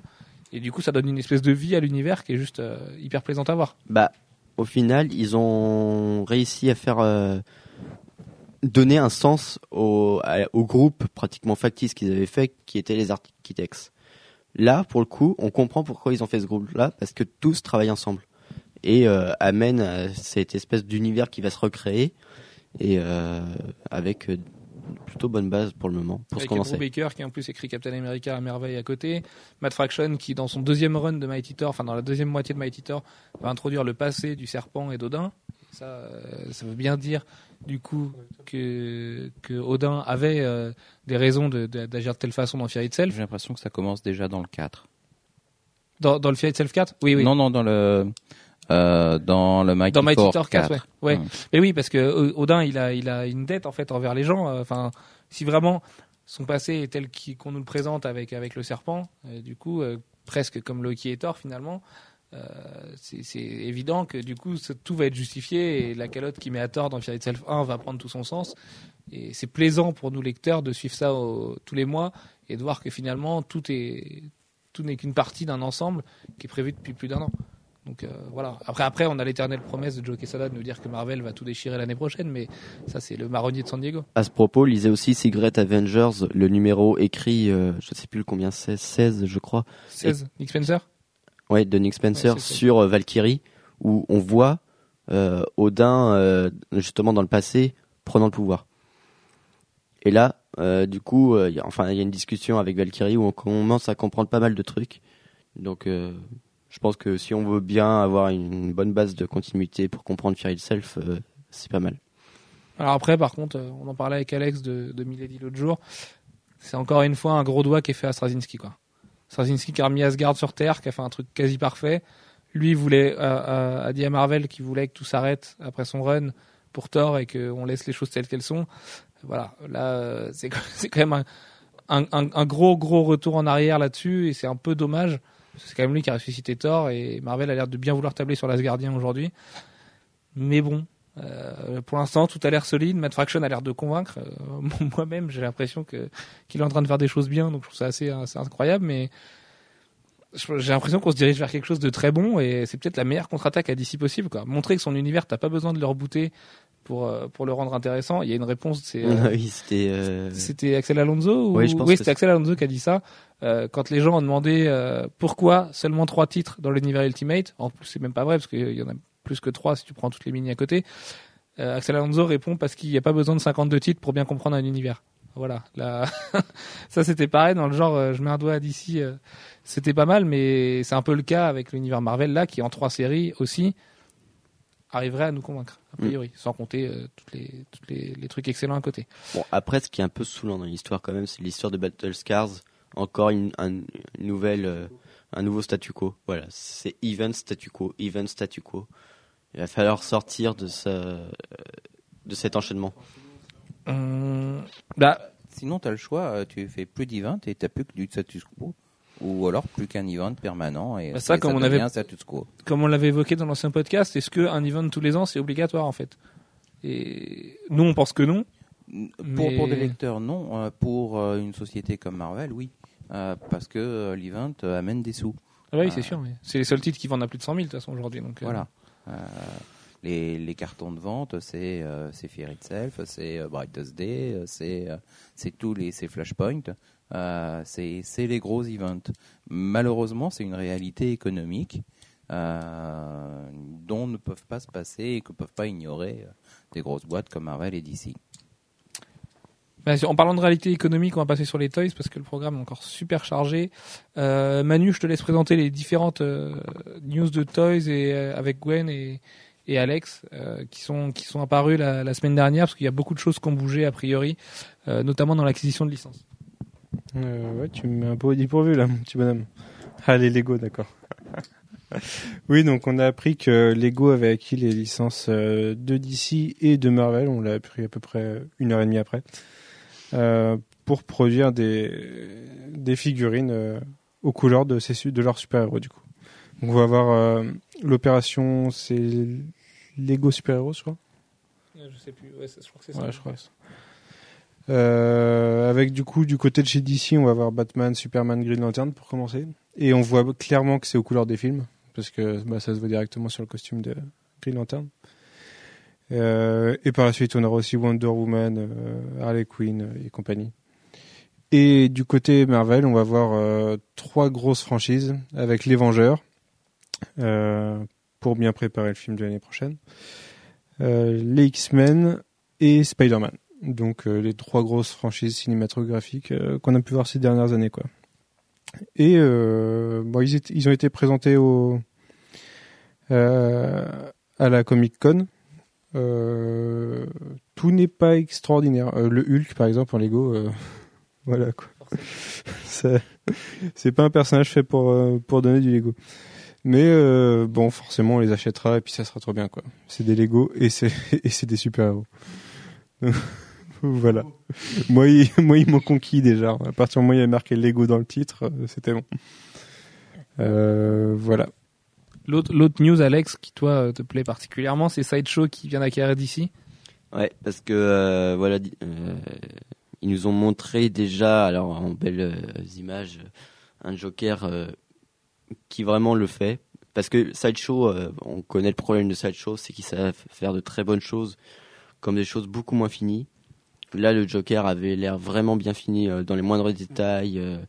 Le- l'expression donnée, l'attitude donnée, tout était, euh, tout était parfait.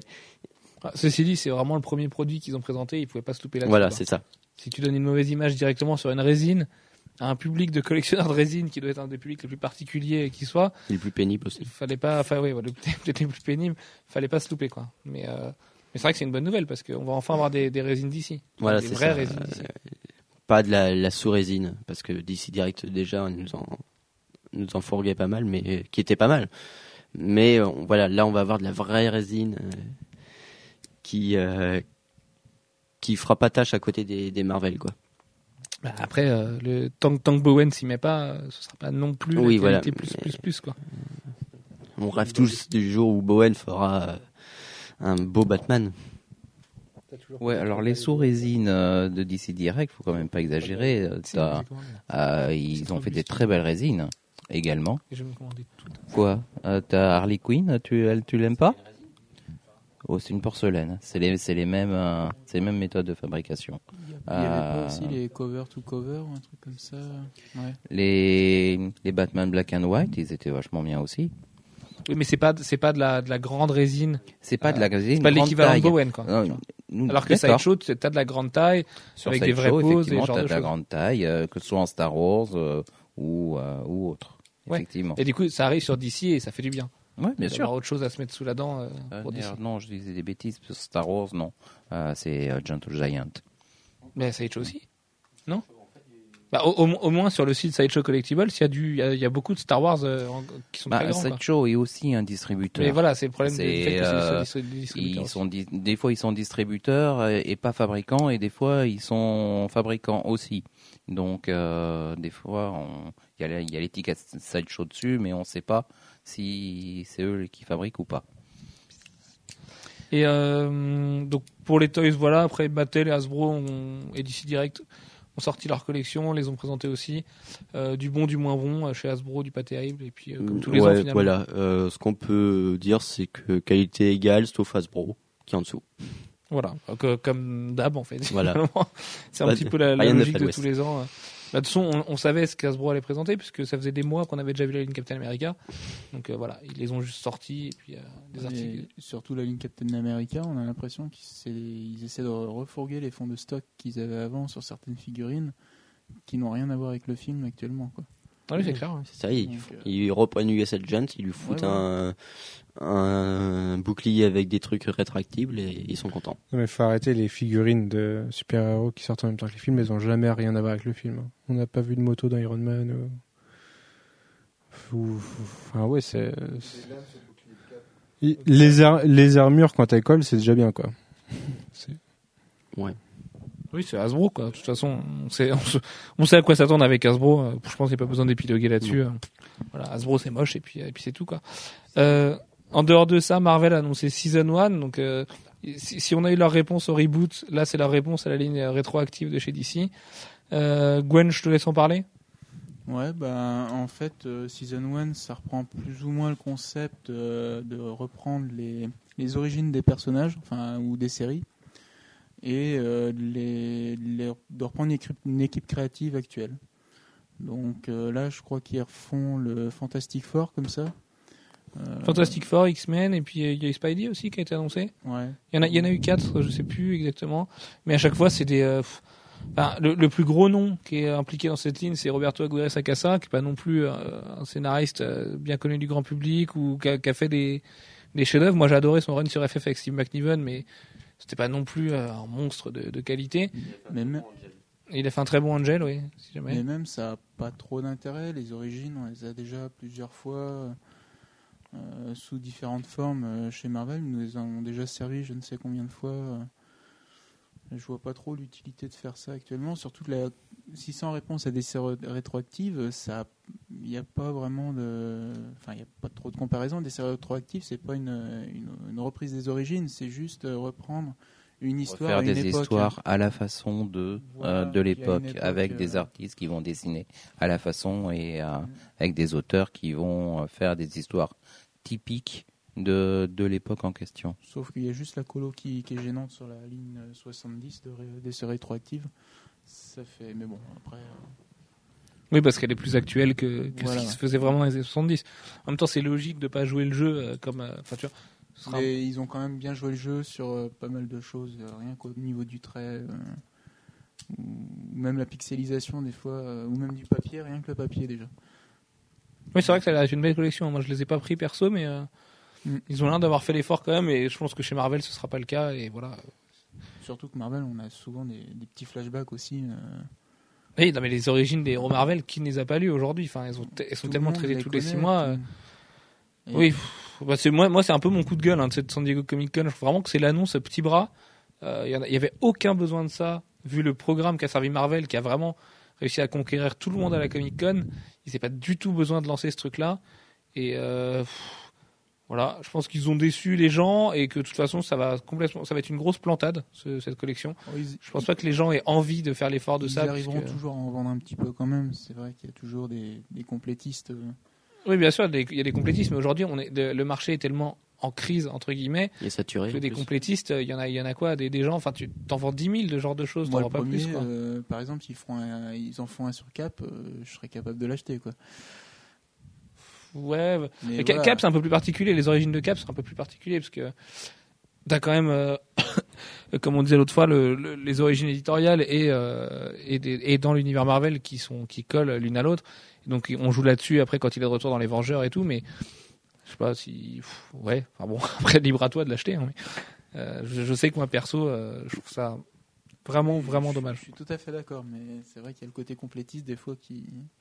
Moi, il y a une autre annonce euh, Marvel qui m'a un peu pris le chou, c'est le truc des points Anne. Je croyais qu'ils avaient fini avec ça, et en fait, ils nous en alors- sortent. Ouais, mais de alors, ça, ça, ça très particulier que ils ont promis que tout le changement de la ligne 2012 arriverait en Point One en novembre, Mm. et en fait, c'est pas un seul Point One comme on l'avait compris, il me semble, le, le soir du panel. C'est toutes les séries qui vont avoir un Point One, et tous ces Point One vont aller ensemble. Et en fait, euh, ça fait, enfin, peut-être que que c'est du coup pour ressusciter un petit peu leur logique Point One et légitimer euh, cette cette initiative-là qui a été juste un flop retentissant. Ah oui, monumental. Et, et parce que ça avait aucune utilité en fait. Surtout Et- les 0.1. Surtout les, les 0.1, enfin, faut arrêter de se foutre de la gueule du monde, quoi. Pour faire un zéro Euh, ou rien. rien Mais à, à la limite, c'est rigolo plus qu'autre chose, quoi. Mais euh, là, du coup, on sait quand même que c'est là-dedans que tout va se passer en novembre, et, euh, et ça donne, ça légitime un peu l'affaire quand même. Ça ça te dit que t'as envie d'aller, d'aller te prendre tes point one et de voir en quoi tout est lié. euh, Ouais, enfin, de la même ça- manière ça- qu'un flashpoint, tout est lié euh, d'une certaine Ça façon. tu sent le super arrangement marketing parce qu'ils avaient un bel étron euh, sur les bras et puis euh, ah bah ça ça y est on va vous légitimer ça quoi. Ouais, bah, moi, c'est bizarre, c'est quoi Ils en ont pas sorti depuis un moment. On pensait que c'était mort, on se disait ah ils vont arrêter, ça y est, peut-être que. Et là ils sortent que la grosse annonce va être faite dans les point one. Oui, bon bah, Ils en sortent combien les point one 20. comme ça ouais, autant que de série. Enfin que de série principale quoi. Une réponse à d'ici. Ouais, faut avoir une réponse à d'ici. euh, je sais pas. hein, je pense que octobre va être très gros. Du coup, novembre va être un petit peu le, le, le- la relance de, de l'après Fear Itself. Et euh, c'est peut-être là-dedans que ça va se faire. Et Mm. on sait qu'on doit s'attendre à beaucoup de choses autour de Wonder Man et des mutants l'année prochaine.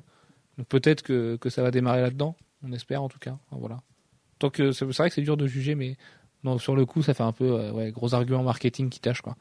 Et enfin, la dernière news comics avant de passer aux sorties marquantes, c'est Travis Charest. euh, qui euh, encore une fois dans l'indifférence la plus totale euh, puisque les, les ricains n'ont pas vu la news en fait ça a été relayé euh, avant en Europe a annoncé sur son blog qu'il travaillait sur une histoire de Wolverine pendant la Seconde Guerre mondiale donc voilà ça c'est juste un, un truc de dingue puisque Travis Charest c'est l'artiste le plus rare et le plus plébiscité qui est peut-être aujourd'hui Celui dont beaucoup d'artistes actuels disent euh, s'être inspirés.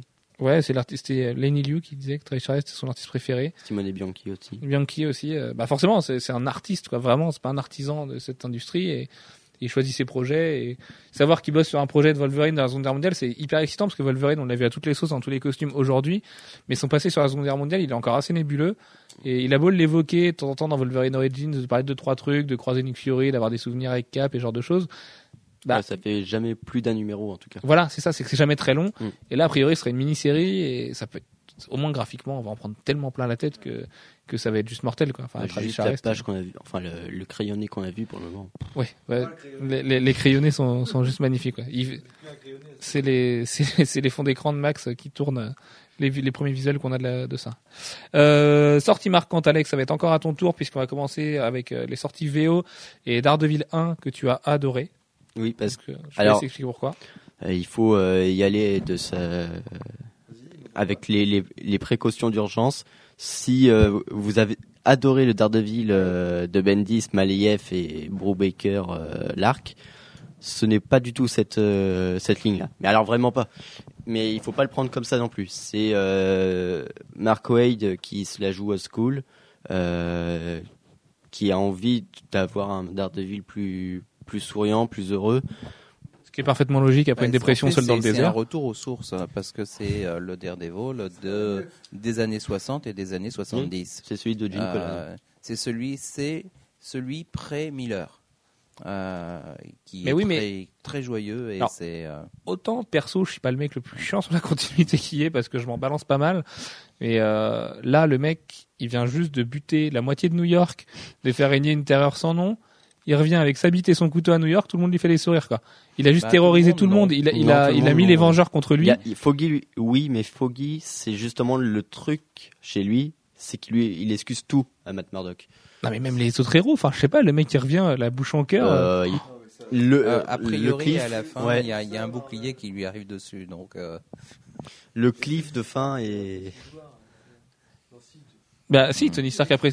Euh, mais Ma- Max me dit que c'est comme Tony Stark après Civil War, mais si, parce que justement dans la série, dans la série Iron Man de Matt Fraction et La Roca, tu vois que ça. Mm. Et justement, et quand, quand Thor euh, refuse de lui de jouer le défibrillateur parce qu'il l'a trahi avec Ragnarok pendant Civil War, c'est quand même vraiment l'écho de ça. Et moi justement, je trouve que ça a été plutôt bien géré. Mais- Même, même dans Secret Invasion où tout le monde s'est dit merde, ils vont nous dire que Tony Stark est un Skrull pour légitimer euh, son attitude de salaud et où ils l'ont pas fait. C'était c'était assez burné finalement. Et là, là, pour le coup, bon alors oui, il y a le coup du bouclier, mais moi, Ça, Et va, ce- ça oui. va probablement pas, tard. durer Ce aussi sera peut-être la même chose, bon. peut-être qu'il y aura des échos après plus tard. ouais, bah, j'ai- j'espère. Je pense que ça va arriver très vite et, et dans la tronche de Daredevil en plus. Mais euh, parce que voilà, la, la fin du numéro, enfin de l'histoire principale, euh, annonce quand même quelque chose de plus. Euh, est-ce que quelqu'un qui a aimé les meilleurs Daredevil du monde, donc de Bendis et de Brubaker, et, euh, et tout- toute l'image super sombre de Malayev et l'arc, peut aimer le côté shiny euh, people Oui. On est tous des hippies de Paolo Rivera et Marcos Martin, Alors, quoi. c'est pas euh, c'est pas shiny. Hein. Euh, Euh, attends, euh, Non, c'est pas shiny, attends, il y a un grand, c'est- il y a un grand ciel bleu. euh, Oui. c'est de la plate rouge sur du bleu fluo. Enfin, euh, c'est lumineux, mais euh, après. euh, c'est Central Park dans un film de Julia Roberts, ça, le, le Daredevil. hein. C'est vraiment, il fait beau, euh, tout le monde est gentil. euh. À du moment que qu'on croise Hugh. Grant, moi je suis content, mais euh, euh, non, mais bref. Mais c'est son côté métrosexuel. Ça. Euh, non, non. Euh, le truc, c'est que Daredevil, euh, là, est dans la continuité. On le, on le sait très bien. Euh, Matt Murdock euh, a été, euh, a, a toujours des, a toujours des problèmes parce que, euh, voilà. Parce qu'il a toujours des problèmes, c'est Daredevil. Daredevil a été révélé. Mais euh, en soi, euh, Mark Waid, on sent qu'il a envie d'aller quelque part ailleurs avec le personnage tout en gardant la continuité. Et euh, moi, je fais confiance à, à Mark parce qu'il sait écrire euh, ce genre de choses. Toi, Jeff, il t'a plu le Daredevil 1 Ah ouais, il m'a bien plu. Il m'a bien plu. Bon, ceci dit, euh, alors je sais que c'est pas bien, mais euh, je n'ai pas lu les Daredevil de Bendis et Maliev. Et C'est Ah, possible. Et de, et de Brubaker, si, si, malheureusement, je le regrette d'ailleurs. Mais euh, Tu peux. hum. Oui, je sais, mais j'ai tellement de trucs euh, qui se sont empilés, euh, c'est horrible. Et euh, et malheureusement, ouais non, moi du coup j'en ai profité pour re, re- raccrocher les wagons sur Daredevil et euh, non c'était très agréable. Ouais, mais est-ce que vous Vraiment. aimez vachement Marcos Martin et Paolo Rivera aussi C'est quand même un dessin vachement J'aime particulier. bien, j'aime bien. mais c'est- c'est- à la base, c'est pas du tout le style de dessin que j'aime. Euh, mais euh, je- ouais, non, je- dans ce cadre-là, j'aime bien. Franco-belge, moi, je trouve. Je trouve que ça fait très Ouais. franco-belge le style. Oui, ça s'en rapproche. Ouais, ça fait oui, très clair, mais euh, c'est- peu, euh, mais c'est le côté internationalisant de euh, du dessin actuellement. Sans vouloir que- trop caricatur- trop caricaturer. Euh, c'est un peu bobo comme dessin quand même. Alors, c'est- non, Bobo, non, non, non. J'ai eu un gros euh, débat avec chose, Alex bobo. week-end là-dessus et même lui a avoué que si. c'est, euh, Marcos Martin a un dessin de bobo dans la deuxième. Marcos Martin a un dessin avec où il y a une, une intention graphique derrière. C'est alors, toi tu appelles ça bobo, moi euh, j'a- j'appelle ça plutôt artiste justement, plus que dessinateur artisan qui fait toujours la même histoire. Mais non, Mais mais c'est parce qu'il est un peu bobo, nous dit Manu. euh, Max à l'aide. Mais- mais, euh, Mais non, il peut Ils pas. sont jaloux parce qu'ils n'ont pas de culture euh, autre que le comics, c'est pour ça. L'intelligence par laquelle Marcos Martin arrive à représenter justement le, le sens radar de Daredevil qui n'a pas été fait. Non mais et- ça c'est mortel, ça c'est la meilleure idée du monde, je crois. Mais mais mais c'est pas ça qui fait le dessin de Martin. Tu le regardes pas pour sa représentation du sens radar de. non, de mais, Dédé. mais même euh, C'est est c'est c'est un revival de Ditko en 2000 en 2011 à l'heure où les gens attendent autre chose que ça et les gens s'extalient sur Jim Lee, tu vois. Ouais, mais Et moi le premier, moi j'aime Martin et j'aime Ditko, hein. mais euh, pff, enfin, mais sur déjà, déjà sur DD j'attends pas ça et et je trouve ça un peu prout prout quoi. Je trouve ça euh, pff, la, partie de Paulo Rivera est magnifique parce que Rivera il sait faire autre chose que ça. Martin je trouve vraiment qu'il cherche à bah voilà à faire son Steve Ditko, euh, à faire son hommage quoi. je pense pas que ce soit qu'un hommage. C'est aussi, euh, il cherche euh, à représenter Daredevil de- d'une façon qui n'a pas été faite depuis très longtemps. Parce que franchement, faut autant on s'extasie sur le dessin de l'arc, euh, Maliev, tout ça, ça tournait en boucle à, à un moment sur euh, sur Daredevil. Il fallait aller les voir ailleurs. C'est comme McNiven qui, qui prend la suite de, de Geis sur Captain America. On part carrément ailleurs, quoi. Je pense qu'il y a une, une volonté d'aller euh, ailleurs sur des personnages qui ont la profondeur euh, d'écriture qui leur permettent aussi de- d'aller sur d'autres univers. Mais moi, je trouve, euh, mon Enfin, avis là, perso, c'est- ah, là où ça hum, pêche un petit peu ton raisonnement, c'est que euh, le tu prends ça comme un changement purement graphique. Enfin, tu, tu présentes ça comme un, purement- un changement non. purement graphique. C'est beaucoup plus que ça. Euh, c'est un changement d'attitude. Mais c'est ça le problème, Et c'est que c'est- t'as l'impression et que Reborn, il a été, Reborn, il a été fait pour qui? Non, mais Reborn, il faut l'oublier parce que Mais non, faut pas l'oublier. Dans ce cas-là, qu'on qu'on parle pas de continuité respectée et tout, après, c'est complètement absurde. Dans ce cas-là, tu repars complètement avec autre chose et tu dis que tu fais un reboot à Daredevil, pas juste un relaunch. Tu vois, c'est ça qui est un peu emmerdant, c'est que le mec, il vient vraiment de saccager New York, de partir dans le désert, faire une déprime et de se laisser pousser une barbe. Euh, ça, dans Reborn, ça se passe pas particulièrement bien. Et là, il revient vraiment, euh, bon bah tout va bien et parce que euh, et Mark Waid a écrit un truc un peu shiny. ça se tient. hein. Et, et- ah non, euh, psychologiquement, je suis désolé, ça se tient. Euh, après une dépression, il y a beaucoup de gens qui euh, remontent la pente, justement, euh, parce qu'ils sont allés jusqu'au fond du trou et qu'ils ont justement envie de non, reprendre mais là, la, pente, il a remonté de façon un peu abrupte, hein, mais euh, C'est Daredevil. et puis C'est puis son entourage héros. et puis enfin pff. bref enfin le titre divise et euh, moi j'ai pas adoré mais c'est aussi parce que je suis hyper nostalgique de de Brubaker, Lark et Bendy je sais très bien que c'est à cause de ça parce que le titre en lui en lui-même est très bon. Enfin je suis pas un dingue de Mark Wade mais ça c'est autre chose. Et, et et le et le dessin de Martin et de Rivera est intelligent mais j'espère vraiment que dans la suite euh, il y a des choses qui vont être légitimées parce que c'est un, poil un poil gênant. Euh, autre titre Marvel, euh, Fear Itself 4, donc il date d'un bon mois maintenant, et au moment de la diffusion du podcast, on aura lu le 5. Euh, Qu'est-ce que vous en avez pensé? Alex Bah, pour moi, c'est euh, là où on commence à vraiment avoir un souffle épique. Parce que euh, le. euh, comment dire, l'histoire, on l'a dit, euh, s'enlisait un peu. Et là, euh, les choses partent alors vraiment autour de la Trinité Marvel, c'est-à-dire qu'il y a vraiment. euh, Ah oui, on a des beaux plans sur la Trinité de toute façon. Voilà, c'est ça. À plusieurs reprises. C'est C'est euh, l'histoire se construit autour d'eux. euh, Chacun euh, prend euh, en main euh, les, les éléments. euh, Thor plus euh, plus castagne, Iron Man Oui, euh, en profondeur en deal avec les Asgardiens et puis euh, Plus sous. Bah, c'est vraiment, ils se partagent le travail et ils vont chacun sur un, un des fronts, quoi. moi j'ai adoré euh, le passage avec Iron Man. Le, le sacrifice qu'il fait justement est très fort pour moi. Bah, C'est- lui qui présente comme un sacrifice. À la base, c'est très bizarre comme sacrifice. Ouais, c'est, assez Ouais, mais original. quand tu allies le da- Mais diable bon. dans la bouteille, justement, ça, ça, il y a une telle résonance Mm. que tu te dis, euh, puis ça fait des années qu'il est sobre. C'est, c'est quand même Ah oui, mais là, c'est fort. fini. hein. Enfin, au moins pendant un certain temps. Euh, Ouais, mais justement, Ouah, pff. pas vraiment. D'ailleurs, c'est mortel que dans la VO, ça s'appelle Démon dans une bouteille. euh, Mm. sur la, c'est un vin français, ça s'appelle Démon dans une bouteille et c'est un beau clin d'œil à ce run euh, légendaire. voilà.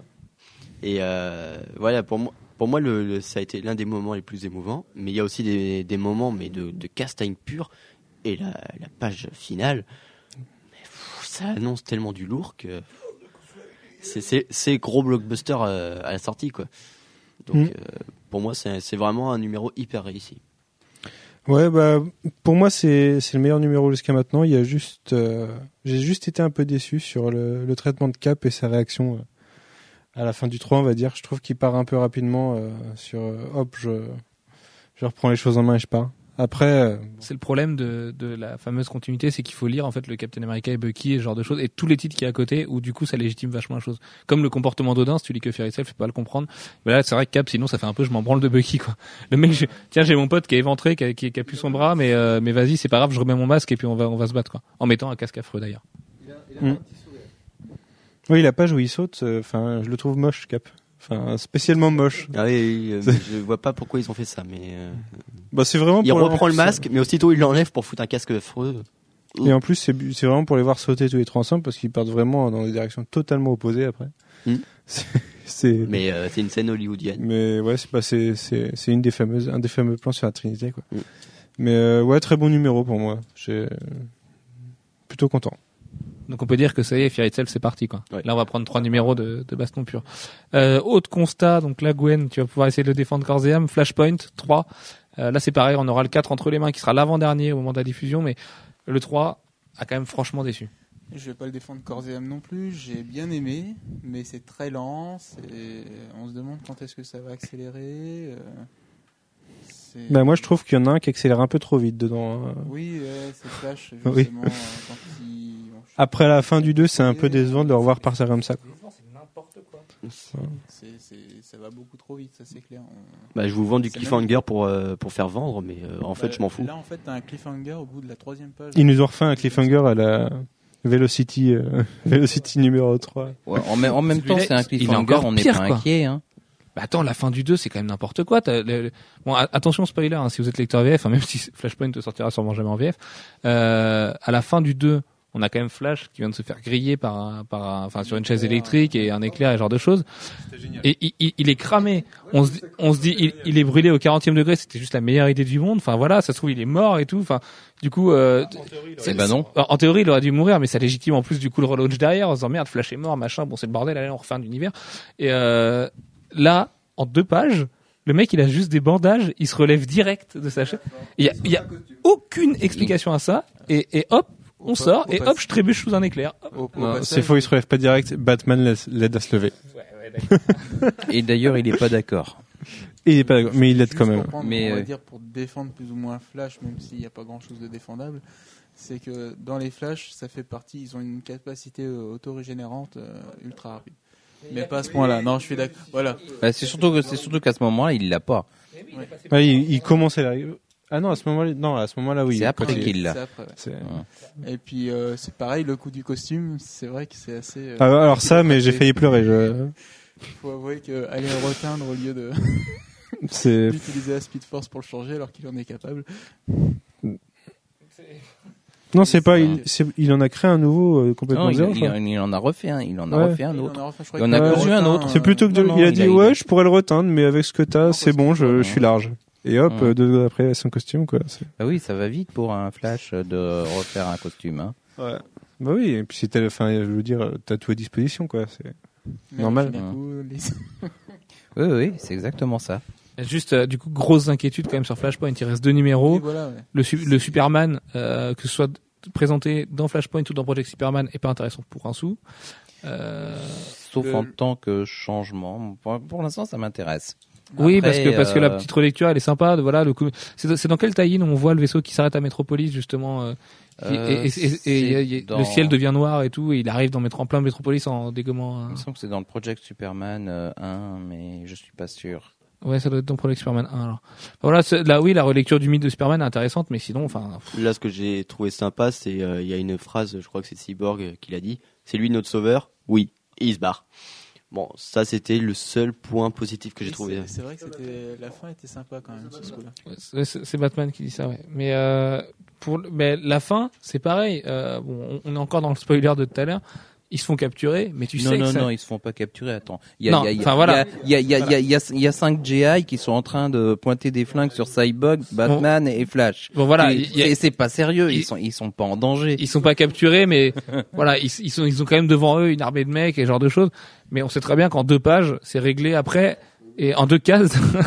et et du coup, euh, on, y a- on l'a dit pour Superman là qui se oui, qui, qui fuit, oui. ouais, qui Ouais. fuit. Je suis sûr et certain que dans le prochain numéro, il va revenir au bout de deux pages et puis il va, il va tous les sauver. Oh, peut-être pas au bout de deux pages. Euh, ça fait quand même un moment qu'il est à l'ombre, donc euh, il faut. Un peu mais justement, il a l'énergie du soleil et tout. euh, C'est très Mais possible qu'il nous sorte le coup du. pour, euh, Bah ouais, ouais, moi, Bah, moi, moi, comme c'est surtout hein, psychologiquement le changement, pour mon moi. avis, euh, il est gringalé là parce qu'il a jamais eu les rayons du soleil. Oui, puis il, est- il est va jamais allé dehors, comme dit Manu. euh, Psychologiquement, le mec, il est pas pareil, quoi. Il a pas été élevé euh, par des, des parents aimants et euh, et il s'est Ah. jamais tapé Lois Lane et voilà quoi. Donc euh, le mec, c'est pas, il a pas la même construction à l'intérieur. Mais euh, ouais, grosse inquiétude sur Flashpoint, euh, euh, au moins sur la série principale quand même. J'avoue, je suis, je suis dans le même cas que vous. Hein. Euh, J'essaie de la sauver parce que j'aime bien Flash, voilà, mais je suis dans le même cas. hein. Ah, Ouais. Moi j'ai bien aimé malgré tout, hein, euh, ceci dit. Euh, mais bon, euh, voilà. Bah, On attend, on attend la suite. Le problème, c'est qu'il en reste deux, quoi. Il en resterait cinq derrière, on serait, on serait pas inquiet, mais là, il en reste deux, donc. euh, Bon, Ça- euh, de toute façon, on sait bien que Flashpoint, euh, à la fin de Flashpoint, ah, le, comme euh, abracadabra, euh, l'univers euh, va être changé et revenir à quelque chose d'à peu près normal. Ça, on verra, on verra dans deux mois. Il est, Il était mystique là, Jeff. C'était quelque chose de pas Euh, normal. Pour continuer sur, euh, sur sur Flashpoint, un titre tout aussi bien puisque c'est sûrement le meilleur titre du mois, euh, Batman Night of Vengeance 2 de Brian Azzarello et Eduardo Risso. Allez hop, Manu, c'est parti. Euh, alors, comment parler de ça? Parce que moi, je, en fait, on m'a spoilé. On n'a m'a pas spoilé la fin. On m'a dit qu'il y avait une On révélation. lui a dit que c'était tellement bien, que c'était euh, tellement inattendu, euh, que. euh, Et c'était tellement inattendu que du bon, coup, et puis, du euh, coup, comme c'était tellement lui, inattendu, il j'ai y deviné à la fin tous du numéro au fur et à 1. mesure, du coup. Mais euh, après, derrière ça, c'est Brian Azzarello et, et euh, Eduardo Risso. Euh, scénaristiquement et au niveau des dessins, c'est génial. Euh, c'est le meilleur titre Flashpoint, je pense qu'on peut le dire. Euh, Frankenstein, euh, Monster of the Unknown, euh, c'est vachement bien. Legend, c'est quoi Legend of the Unknown? Creatures of the Unknown, c'est vraiment très bien aussi. Et, euh, et globalement, c'est euh, c'est la poursuite du Joker. Enfin, de Joker. Parce qu'ils disent, euh, ils disent Joker et pas The Joker. The Joker. Et le, enfin, Joker qui est le seul ennemi de Batman qui l'a pas éliminé. Dans, enfin, le seul ennemi qui, qui se détermine pas à éliminer. Et euh, qui s'amuse un peu avec lui et qui kidnappe des gens. Et, et voilà. Et on a Gordon de l'autre côté qui essaye de soulager un peu euh, Batman de son fardeau euh, en essayant d'aller s'occuper lui-même de Joker.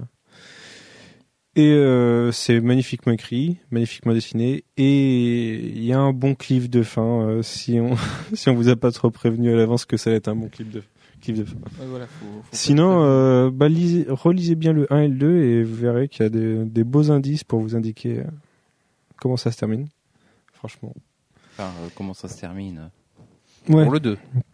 Pour le 2, ouais. Après, euh, oui, il reste qu'un numéro. Et là, c'est dommage, parce qu'on se dit qu'on est déjà aux deux tiers, contrairement à Flash. oui. on, peut se demander ce qui va se passer après Ouais. surtout. Ouais. Et après, à voir comment ça s'imbrique avec le reste de Flashpoint. Parce qu'on sait qu'il a déjà rencontré Barry, mais on sait pas comment ça s'imbrique par rapport au reste. En gros, le, le, enfin, je pense que c'est déjà passé le reste. Oui, ils sont, Il, ils- il ils se fait la, sont- il fait la remarque de si vous pouviez changer le monde, est-ce que vous le feriez? Donc, on sait qu'il a rencontré Barry, qu'il y a eu la discussion. Ah, c'est même sûr, mais. Mais, euh, ouais, n'a- à- à voir comment ça-. Voilà.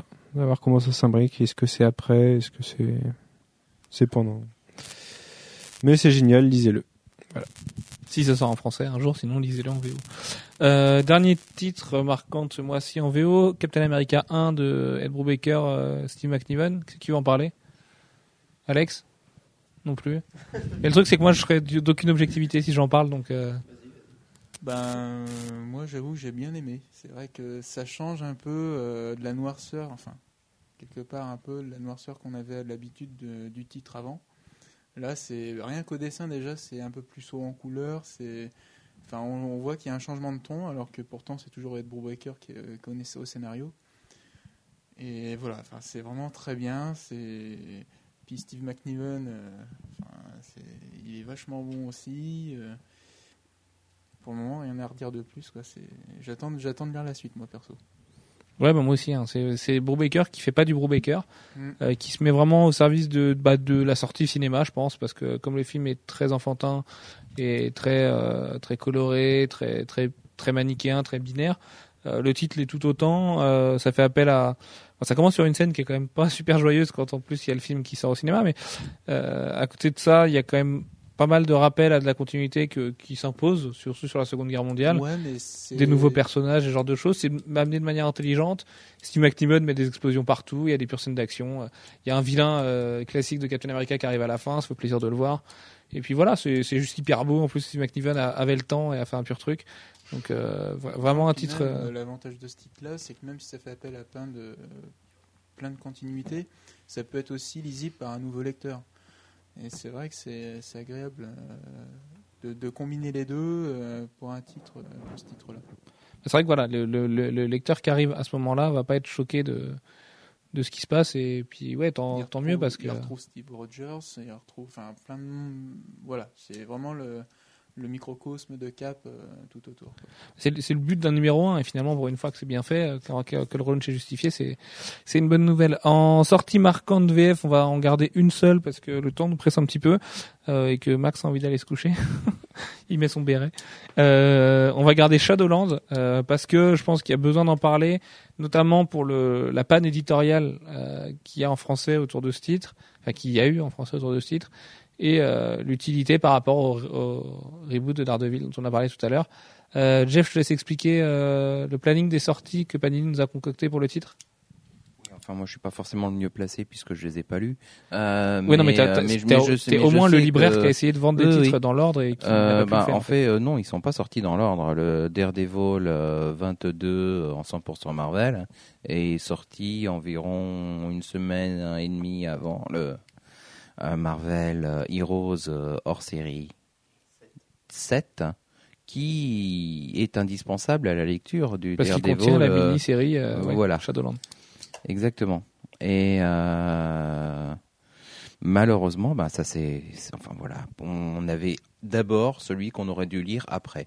Euh, c'est quand même un peu embêtant. Sachant qu'en plus, dans l'édito, on nous dit euh, euh, enchaîner avec la lecture de, de tel titre et on se replonge dans, nos, dans notre pile et puis bah on l'a pas en fait. C'est parce que après on comprend que surtout quand on achète beaucoup de choses, on regarde pas forcément le nu- la numérotation exacte des Marvel Icons qu'on achète. Et, euh, et moi j'ai eu un gros doute et je me suis dit mais où est-ce qu'il est en fait euh, enfin, De prime abord, on insulte le libraire, mais qu'est-ce qu'il a encore fait? Pourquoi il me l'a pas mis dans mon enveloppe? Jeff, Exactement, c'est la faute de Jeff, mais c'est inadmissible, mais hein, euh, ou, ou que fait la police, euh, enfin voilà. Et, et du coup, euh, du coup, la semaine d'après est sorti tout le, le reste des titres, on a pu le lire. Et là, Alex, un peu la douche froide, non? Bah, euh, comment dire, c'est mauvais. C'est, c'est, Euh, C'est c'est pas mauvais, c'est pas bon, quoi.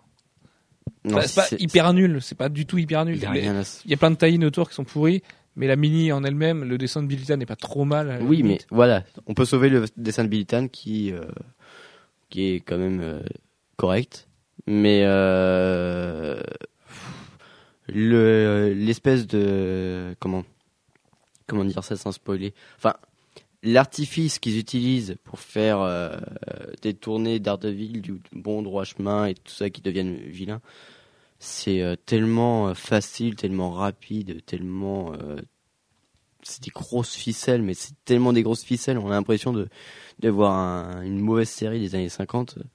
Enfin, c'est. euh, Enfin, voilà, Andy Deagle, il l'a il l'a reconnu, il sait pas écrire des super-héros, il a raison, quoi.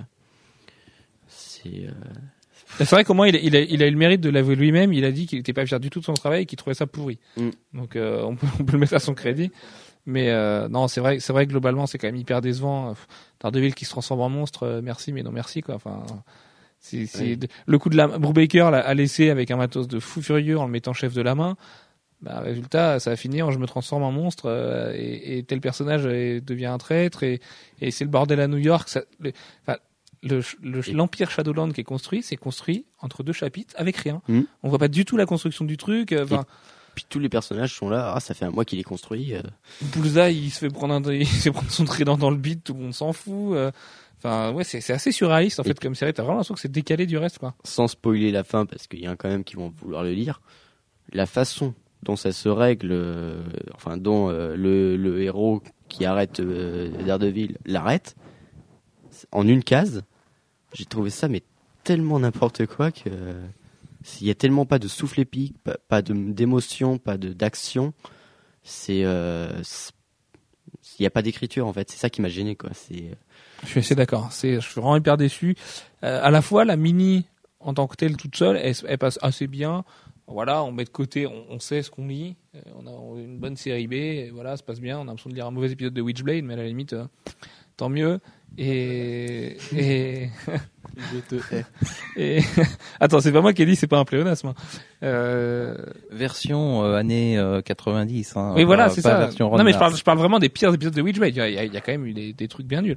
Et, mais voilà, on, on, on dirait une mauvaise série télé des années 90. Enfin, pff, À la limite, tant pis, mais après avoir fait des Marvel Monsters et tout autour de la, de la Ouais, mini-série du et- Cage et compagnie, euh, non, non, mais non, quoi. Enfin, ça, c'est juste nul, quoi. T'es- En plus, t'es même pas obligé de lire Shadowland pour comprendre ça. Mm. Et ça, sert à rien. Et même Luke Cage, pas du tout magnifié là-dedans. Enfin, oh, moi, j'ai trouvé ça, euh, Non, wow, et puis quoi. c'est là, en fait, où on a vraiment pris le coup derrière le- la tête, c'est que euh, Daredevil, la série Daredevil était laissée avec un tel matériel.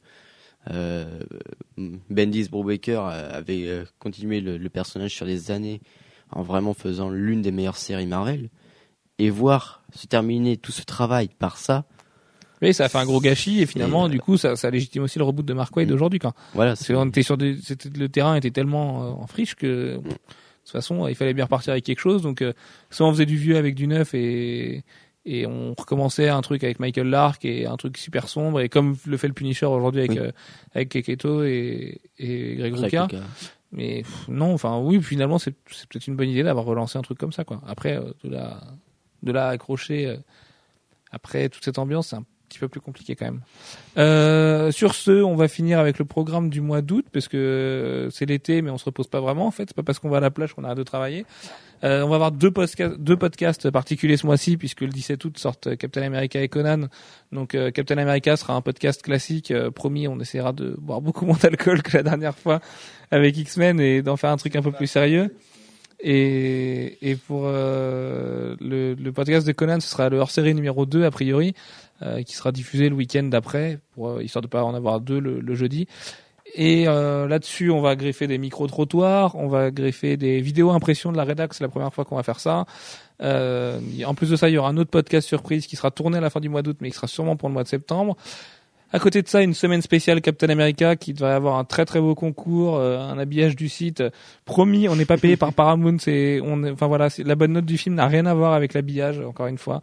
Et on se fait vraiment plaisir parce que nous, ça nous fait triper de mettre le logo avec euh, plein de plein d'étoiles et de drapeaux de- des USA et ce genre de choses. Et en plus de ça, ça nous ça nous permet de d'avoir un prétexte pour faire une semaine sur le personnage et de parler de ses meilleurs runs et et des personnages qui se greffent autour. Et Alex prépare un beau livre de Genesis sur Red Skull. Et enfin voilà, on va essayer de faire de faire du mieux qu'on peut et de faire comme la semaine pour Thor, mais euh, mais en mieux. Et voilà pour le mois d'août, euh, a priori, pas trop d'autres choses. On espère que Conan euh, sera mieux que que ce qu'on pense. Enfin, je sais pas. Max est persuadé que ce sera un film génial, mais Ce sera un film génial, mais pas aussi génial qu'avec Arnold Schwarzenegger. Représente, mec. Fan base. Et Les, les, les gens, c'est marrant, le comparent tout de suite à John Milius plutôt que de penser au roman d'Howard ou, euh, ou même aux comics. Quoi. Et, et c'est marrant pour voir que dans la tête des gens, beaucoup, Conan, c'est le film de John Milius avec Schwarzenegger. Quoi. Où il assomme un... C'est un, c'est un chameau qu'il assomme, qu'il assomme Dans le premier, il me semble que c'est un cheval. Dans le premier, c'est un cheval.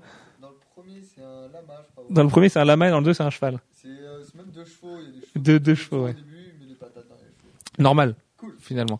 Ouais, mais ça, c'est Et, et je pense que même sans micro, ton enthousiasme s'est entendu. Euh, au niveau du site, on, ce mois-ci, le mois dernier, au mois de juillet, on a ouvert les forums à la, au milieu du mois, donc ça marche bien, on en est content.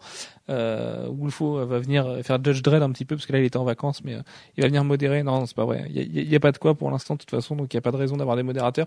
On va sûrement quand même recruter des modérateurs dans la communauté, donc si vous êtes motivé, euh, envoyez un mail à rédaction comicsblog.fr ou on mettra un, message sur le forum de toute façon.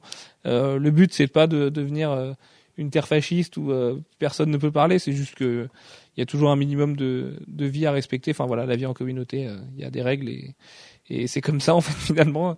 Je pense qu'on on, on est tous nés avec ça, on mourra tous avec ça et donc euh, faut l'accepter. Euh, en dehors de ça, on a le module euh, communautaire qui est en plein développement pendant l'été. Donc euh, Flo euh, n'a jamais fini euh, d'avoir la tête dans les lignes de code et Clément de faire des, des jolis designs. On a eu des bonnes surprises là-dessus là ces derniers jours, donc on espère que ce sera que ce sera mortel. En tout cas, c'est sûrement le plus gros projet qu'on a fait depuis l'ouverture du site. Donc on espère que ça vous plaira parce que il y a vraiment des centaines d'heures de boulot derrière qu'on espère pouvoir faire ce qu'on veut, ce qu'on imagine au moins. Et en dehors de ça, on vient aussi de boucler le plan de développement du site jusqu'à la mi-2012. Donc euh, c'est beaucoup, beaucoup, beaucoup de travail encore une fois. Euh, beaucoup de surprises. De toute façon, euh, on peut pas vous les annoncer tout de suite parce qu'on va pas tout vous annoncer d'un coup. Ce serait un petit peu se tirer une balle dans le pied. Mais euh, beaucoup, beaucoup de beaux projets. Et pour l'instant, on a que des bons retours là-dessus et tout se passe bien. Donc on espère que ça puisse se concrétiser.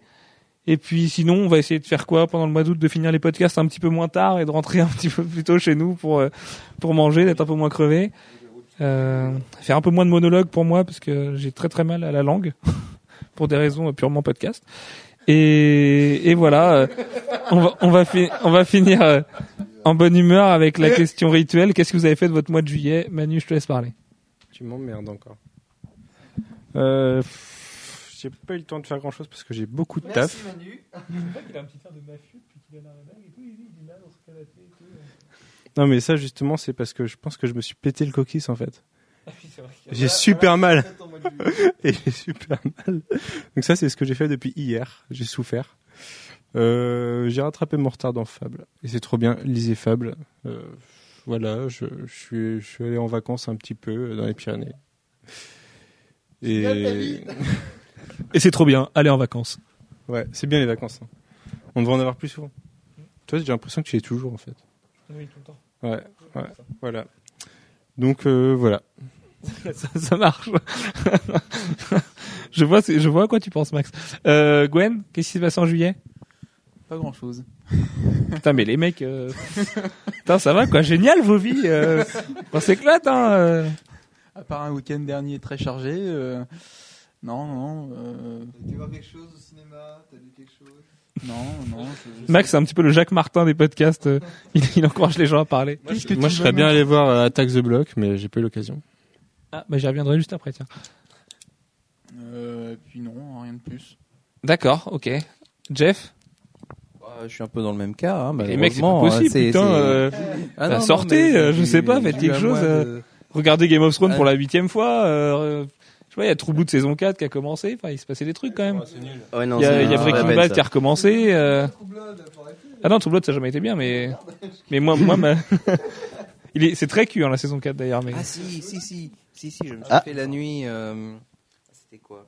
Euh... alors, alors, je viens de dire c'est très cul et Jeff comment sûr je me suis fait la nuit. J'ai- très très peur. Non, non, c'est pas ça du tout. Euh, c'était un truc qui est passé sur France 4 et euh, c'était une nuit. Alors, euh, euh, Des vampires, non, des zombies. non, Il n'y a pas des nuits bizarres sur France 4, c'est pas le genre de chaîne pour avoir des trucs bizarres quand même. non, non, c'était. euh, Ah zut. Non, j'ai- j'ai j'ai plus le nom. Mais c'était un truc cool quand même. Oui, non, c'était très cool. C'était. euh, C'était un truc geek, un truc. euh, Oui, oui, c'est- très geek. C'était une. Attends parce qu'on on dirait que tu nous fais un jeu là. C'était c'était une franchise cinéma. Non, C'était euh, c'était des documentaires. C'est une imitation. De... C'est un. Est-ce que c'était un truc avec des humoristes Euh, oui, c'est dans un sens, Ah, oui. Euh, Des humoristes, c'était geek. c'est ah euh, l'équipe de Camelot. Euh, Ah, Hérocorp. Aérocorp. Ah bah Ah, voilà. j'ai tapé la nuit Aérocorp et euh, c'est- c'est jusqu'à 5 heures du matin. Et puis c'était pas Après, on fini à la s'étonne fin. qu'il qu'il envoie pas les commandes. Non, c'était bien. Les dialogues étaient super. Mais euh, bon, voilà, c'est au début j'ai eu un peu de mal et puis euh, au fur et à mesure c'était mieux en voilà. Mais c'est vrai que c'est c'est clair que c'est au début la série est pas terrible et après c'est quand même de mieux en mieux. Après il y a Jean-Mi Chang et rien que pour ça ça vaut le coup. Oh, il y a- Euh, y, il y a des dialogues de sourds. Oui, bah oui. Mais les dialogues sont bien écrits. hein. Ah non, c'est super. Alex, Euh, bah, moi, j'ai sau- sauve le mois de juillet s'il te plaît, euh, fais quelque chose. Alex. Alors, j'ai vu Transformers 3, c'est pourri. Mais non, c'est. Non, non, franchement, c'est c'est l'un des pires films que j'ai Mais vu. est-ce que euh, c'est pire qu'Harry Potter euh, 8 Je l'ai pas vu. Ah, Je l'ai- j'ai vu Harry Potter. C'est 8. nul. J- J'ai pas vu. Eh ben, eh ben Max va en parler après. Euh, Attack the Block, euh, moi j'ai bien aimé, vraiment. C'était très sympa, euh, malgré la VF. Ah, c'est la VF la pire du monde quoi. Ça, ça a été enregistré, ça a été enregistré. C'est toi qui a pas voulu aller le voir. Ça a été, ça a été. Non, non, non. Et à, à Nantes, il est diffusé. euh, Enfin, pour les Nantais, il est diffusé copaté à certaines heures, donc c'est vraiment hyper galère pour le voir. Vas-y, enchaîne. Et euh, du coup, euh, je me suis aussi fait le combo euh, week-end San Diego plus euh, le lendemain sortir en, euh, en soirée. Euh, bah ça, c'est un très mauvais combo. C'est un genre euh, mélange whisky coca, ça, ça passe pas. Et euh, du coup, bah hier, je me suis un peu Pourquoi ça réveillé. passe bien oui, Pourtant, le whisky Coca coca, ça passe super bien. Enfin, Ah non, euh, moi ça, ça me rend Bah, pour malade. parce que pas le coca et t'aimes pas le whisky aussi. Non, j'adore le whisky, j'adore le coca, mais les deux ensemble, il y, a rien à faire. Ou alors rhum Coca? Ah non, bon, on Euh, s'en fout des là, vos franchement, cocktails. je vais là. vomir dessus. Euh, et puis voilà, euh, bah, maintenant je suis en post-vacances. Ça Voilà. marche. Peu en chômage, on peut dire ça. Euh, Max, qu'est-ce que t'as fait de ton mois de juillet? Alors moi j'ai euh, j'ai fait mon book et euh, j'ai cherché euh, des agences euh, de com ou des maisons d'édition qui seraient prêts à me prendre. Donc euh, mon numéro de téléphone c'est le 06 89. si vous avez un boulot de graphiste s'il vous plaît. Non ouais je- donc j'ai commencé à chercher du boulot et j'ai vu euh, le dernier Harry Potter et c'est super bien. T'as bi- t'as bien aimé, toi? Franchement, j'ai trouvé que c'était à la hauteur de tous les autres films, donc c'était nul, mais euh, pas plus nul que les autres films. Donc euh, moi j'ai pas compris euh, en fait les fans hardcore qui sortaient en disant "Putain, on est trop déçus." Mais arrêtez, c'est nul comme tous les autres films quoi. Donc moi j'y suis allé Non, non, le- la première moitié était beaucoup mieux quand même. Franchement, non, non, La ça a toujours été nul. la Moi, de toute façon, moitié était plus magique. La, la fin est plus, ouais, mais comme les bouquins, plus sombre. comme les Plus bouquins. sombre. Bah, Mais quand tu connais la fin, en fait, déjà, euh, tu Alors, vas voir bah, le film, c'est plat, quoi. Le pire, c'est l'épilogue, quoi. C'est chiant. Quand, le 20 ans plus tard, là, Avec les mêmes mais acteurs, C'est dans Ouais, le ouais. livre aussi. c'est juste horrible. où genre, euh, où, où il regarde son fils. Est-ce que votre père vous a déjà fait ça? Alors, il s'assoit et lui donne ses trois prénoms, son nom de famille. Harry, euh, c'est Ariel Bus, euh, merde, euh, c'est- Severus. C'est Albus Severus. Albus Severus, Albus James Severus. Potter. Bah, c'est pour le clin d'œil parce que c'est c'est cool du coup. C'est nul. c'est Moi qui ai pas lu les bouquins, ça me fait C'est rire de me dire tiens, il a donné il a donné le prénom de Dumbledore. C'est et mal amené, c'est ça que je veux te dire. C'est c'est tout pourri. Est-ce que c'est moins, est-ce que c'est mieux amené que la tête de merde d'Emma Watson qui n'a pas vieilli d'une ride?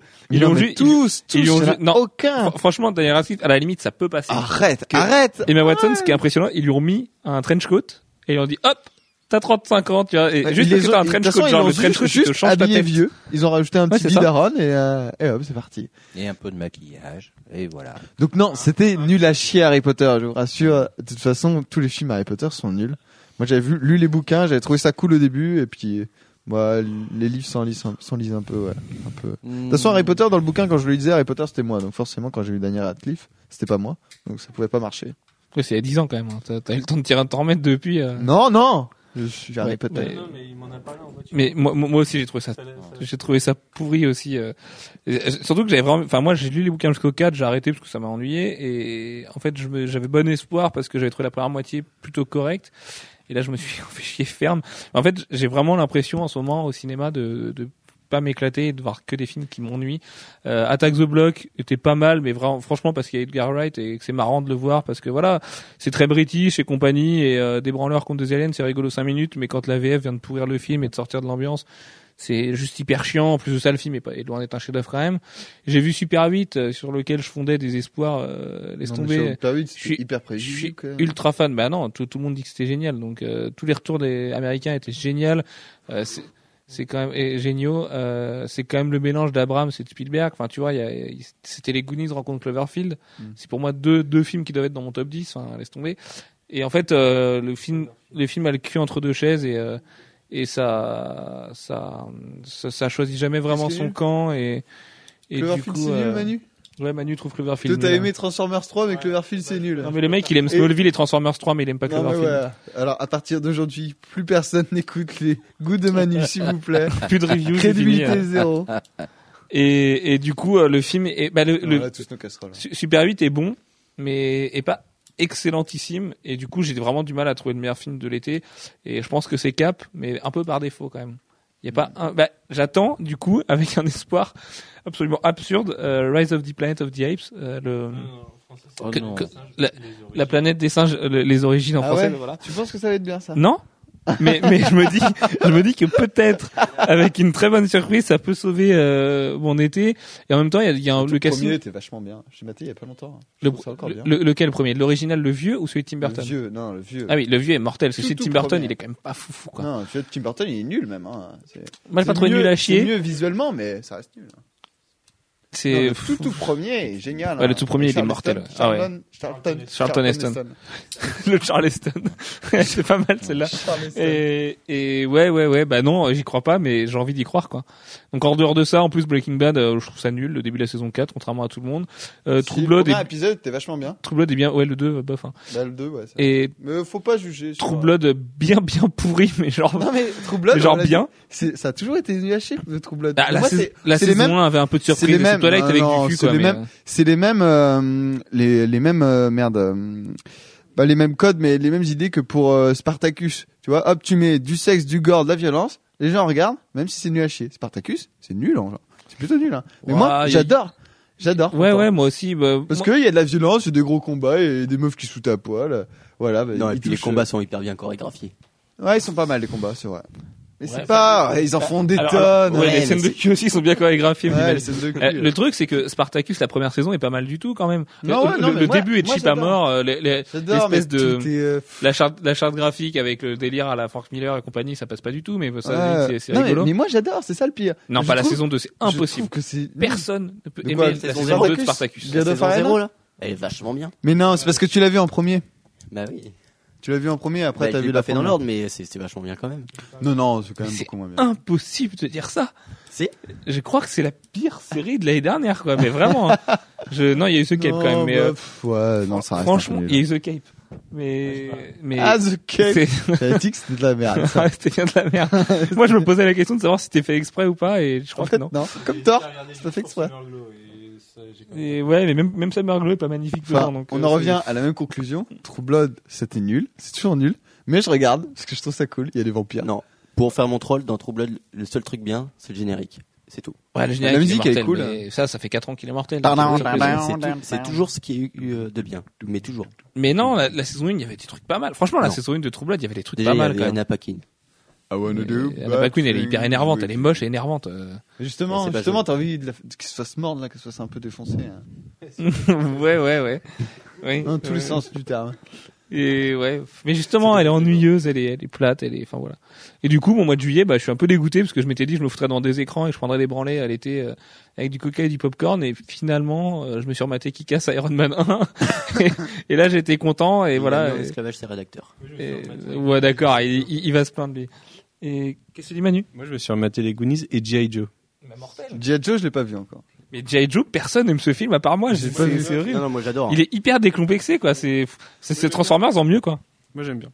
Et, voilà. Et, et on est trois euh, dans la rédac à s'être remis à Batman Arkham Asylum. Ah oui. Asylum. Avant. Qui est vraiment un super jeu. Bah franchement, j'étais hyper déçu moi au niveau des dialogues et tout. Je trouve ça, je trouve ça hyper pauvre en fait.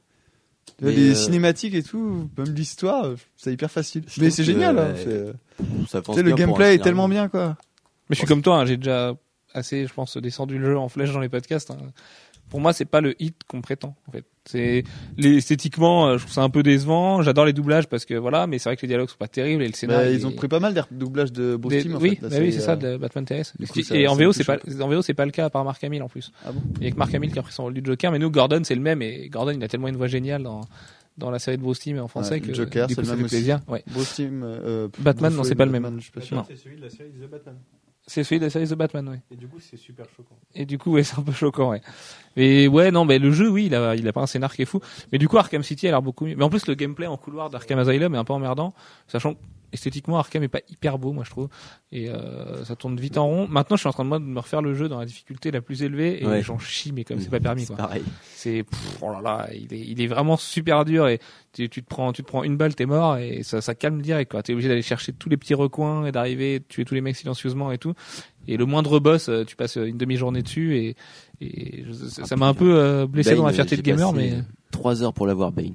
Ouais, voilà, ouais, c'est, c'est. Ah, pourtant, euh, moi j'ai niqué en mode normal hier. euh, je Ah oui, mais en mode normal, euh, mais le mode facile, normal, quoi. mais le jeu en mode normal est quasiment pas intéressant parce que c'est peut-être trop le, facile. le ouais. truc c'est que par exemple quand un quand un vilain en de cours frappe, non tu peux pas changer encore de jeu, c'est dommage. Faut que tu recommences tout. Mais par exemple quand un vilain de frappe en normal, tu vois t'as un espèce de, de bat signal de bat, enfin de spider sense là. Ouais. où tu te dis que bah t'as juste à contrer à ce moment-là, que ça tu l'as pas en difficile par exemple. Et du coup t'es obligé, obligé de regarder le geste du mec et te dire bon bah je contre à ce moment-là et des fois ça loupe et tu te prends un coup, tu t'en prends trois, t'es mort. Donc quand tu combats 8 mecs à la fois, il faut savoir d'où ça vient et c'est l'horreur. voilà. Du coup euh, le jeu gagne vraiment en profondeur à le jouer en difficile j'espère que ce sera pareil pour Batman Arkham City et que le mode normal sera pas un peu trop facile. Parce que je le ferai sûrement en mode normal parce que j'aurais peur de me lancer dedans en difficile au début. Voilà, voilà. Euh, bon bah du coup on a bien insisté sur la fin. Euh, bonne semaine à tous. On vous dit à la semaine prochaine pour le podcast spécial Green Lantern puisqu'on sera le 11 août ça- et que vous aurez nos impressions vidéo, bien. le micro trottoir et on espère que nous, nous ici dans, autour de cette table on n'a pas encore vu le film. C'est Steve qui l'a vu à la rédac. Euh, il en a pas forcément pensé du bien et les peu de gens en ont forcément pensé du bien. Mais euh, voilà, ce sera peut-être un bon plaisir coupable de l'été et, et ce ne sera sûrement pas mon film de l'été encore, mais mais j'ai bon espoir et ça se trouve ce sera Conan mon film de l'été. Voilà. Moi je suis sûr que ce sera Conan, tu vois. Mais oui, mais pour toi ce sera Conan, c'est sûr. Parce que ce sera mais- totalement mais, décomplexé. mais tu t'es vendu, c'est c'est pas possible. Mais Non, je peux Tellement fan de culturisme, toi, en fait. C'est peut-être ça en fait. Et encore, il manque un peu C'est pour ça qu'il est fan de toi. Alex. Oui. Sur ce, bonne semaine à tous. Portez-vous bien la semaine prochaine pour Green Lantern. Ciao, ciao. Ciao, bye bye.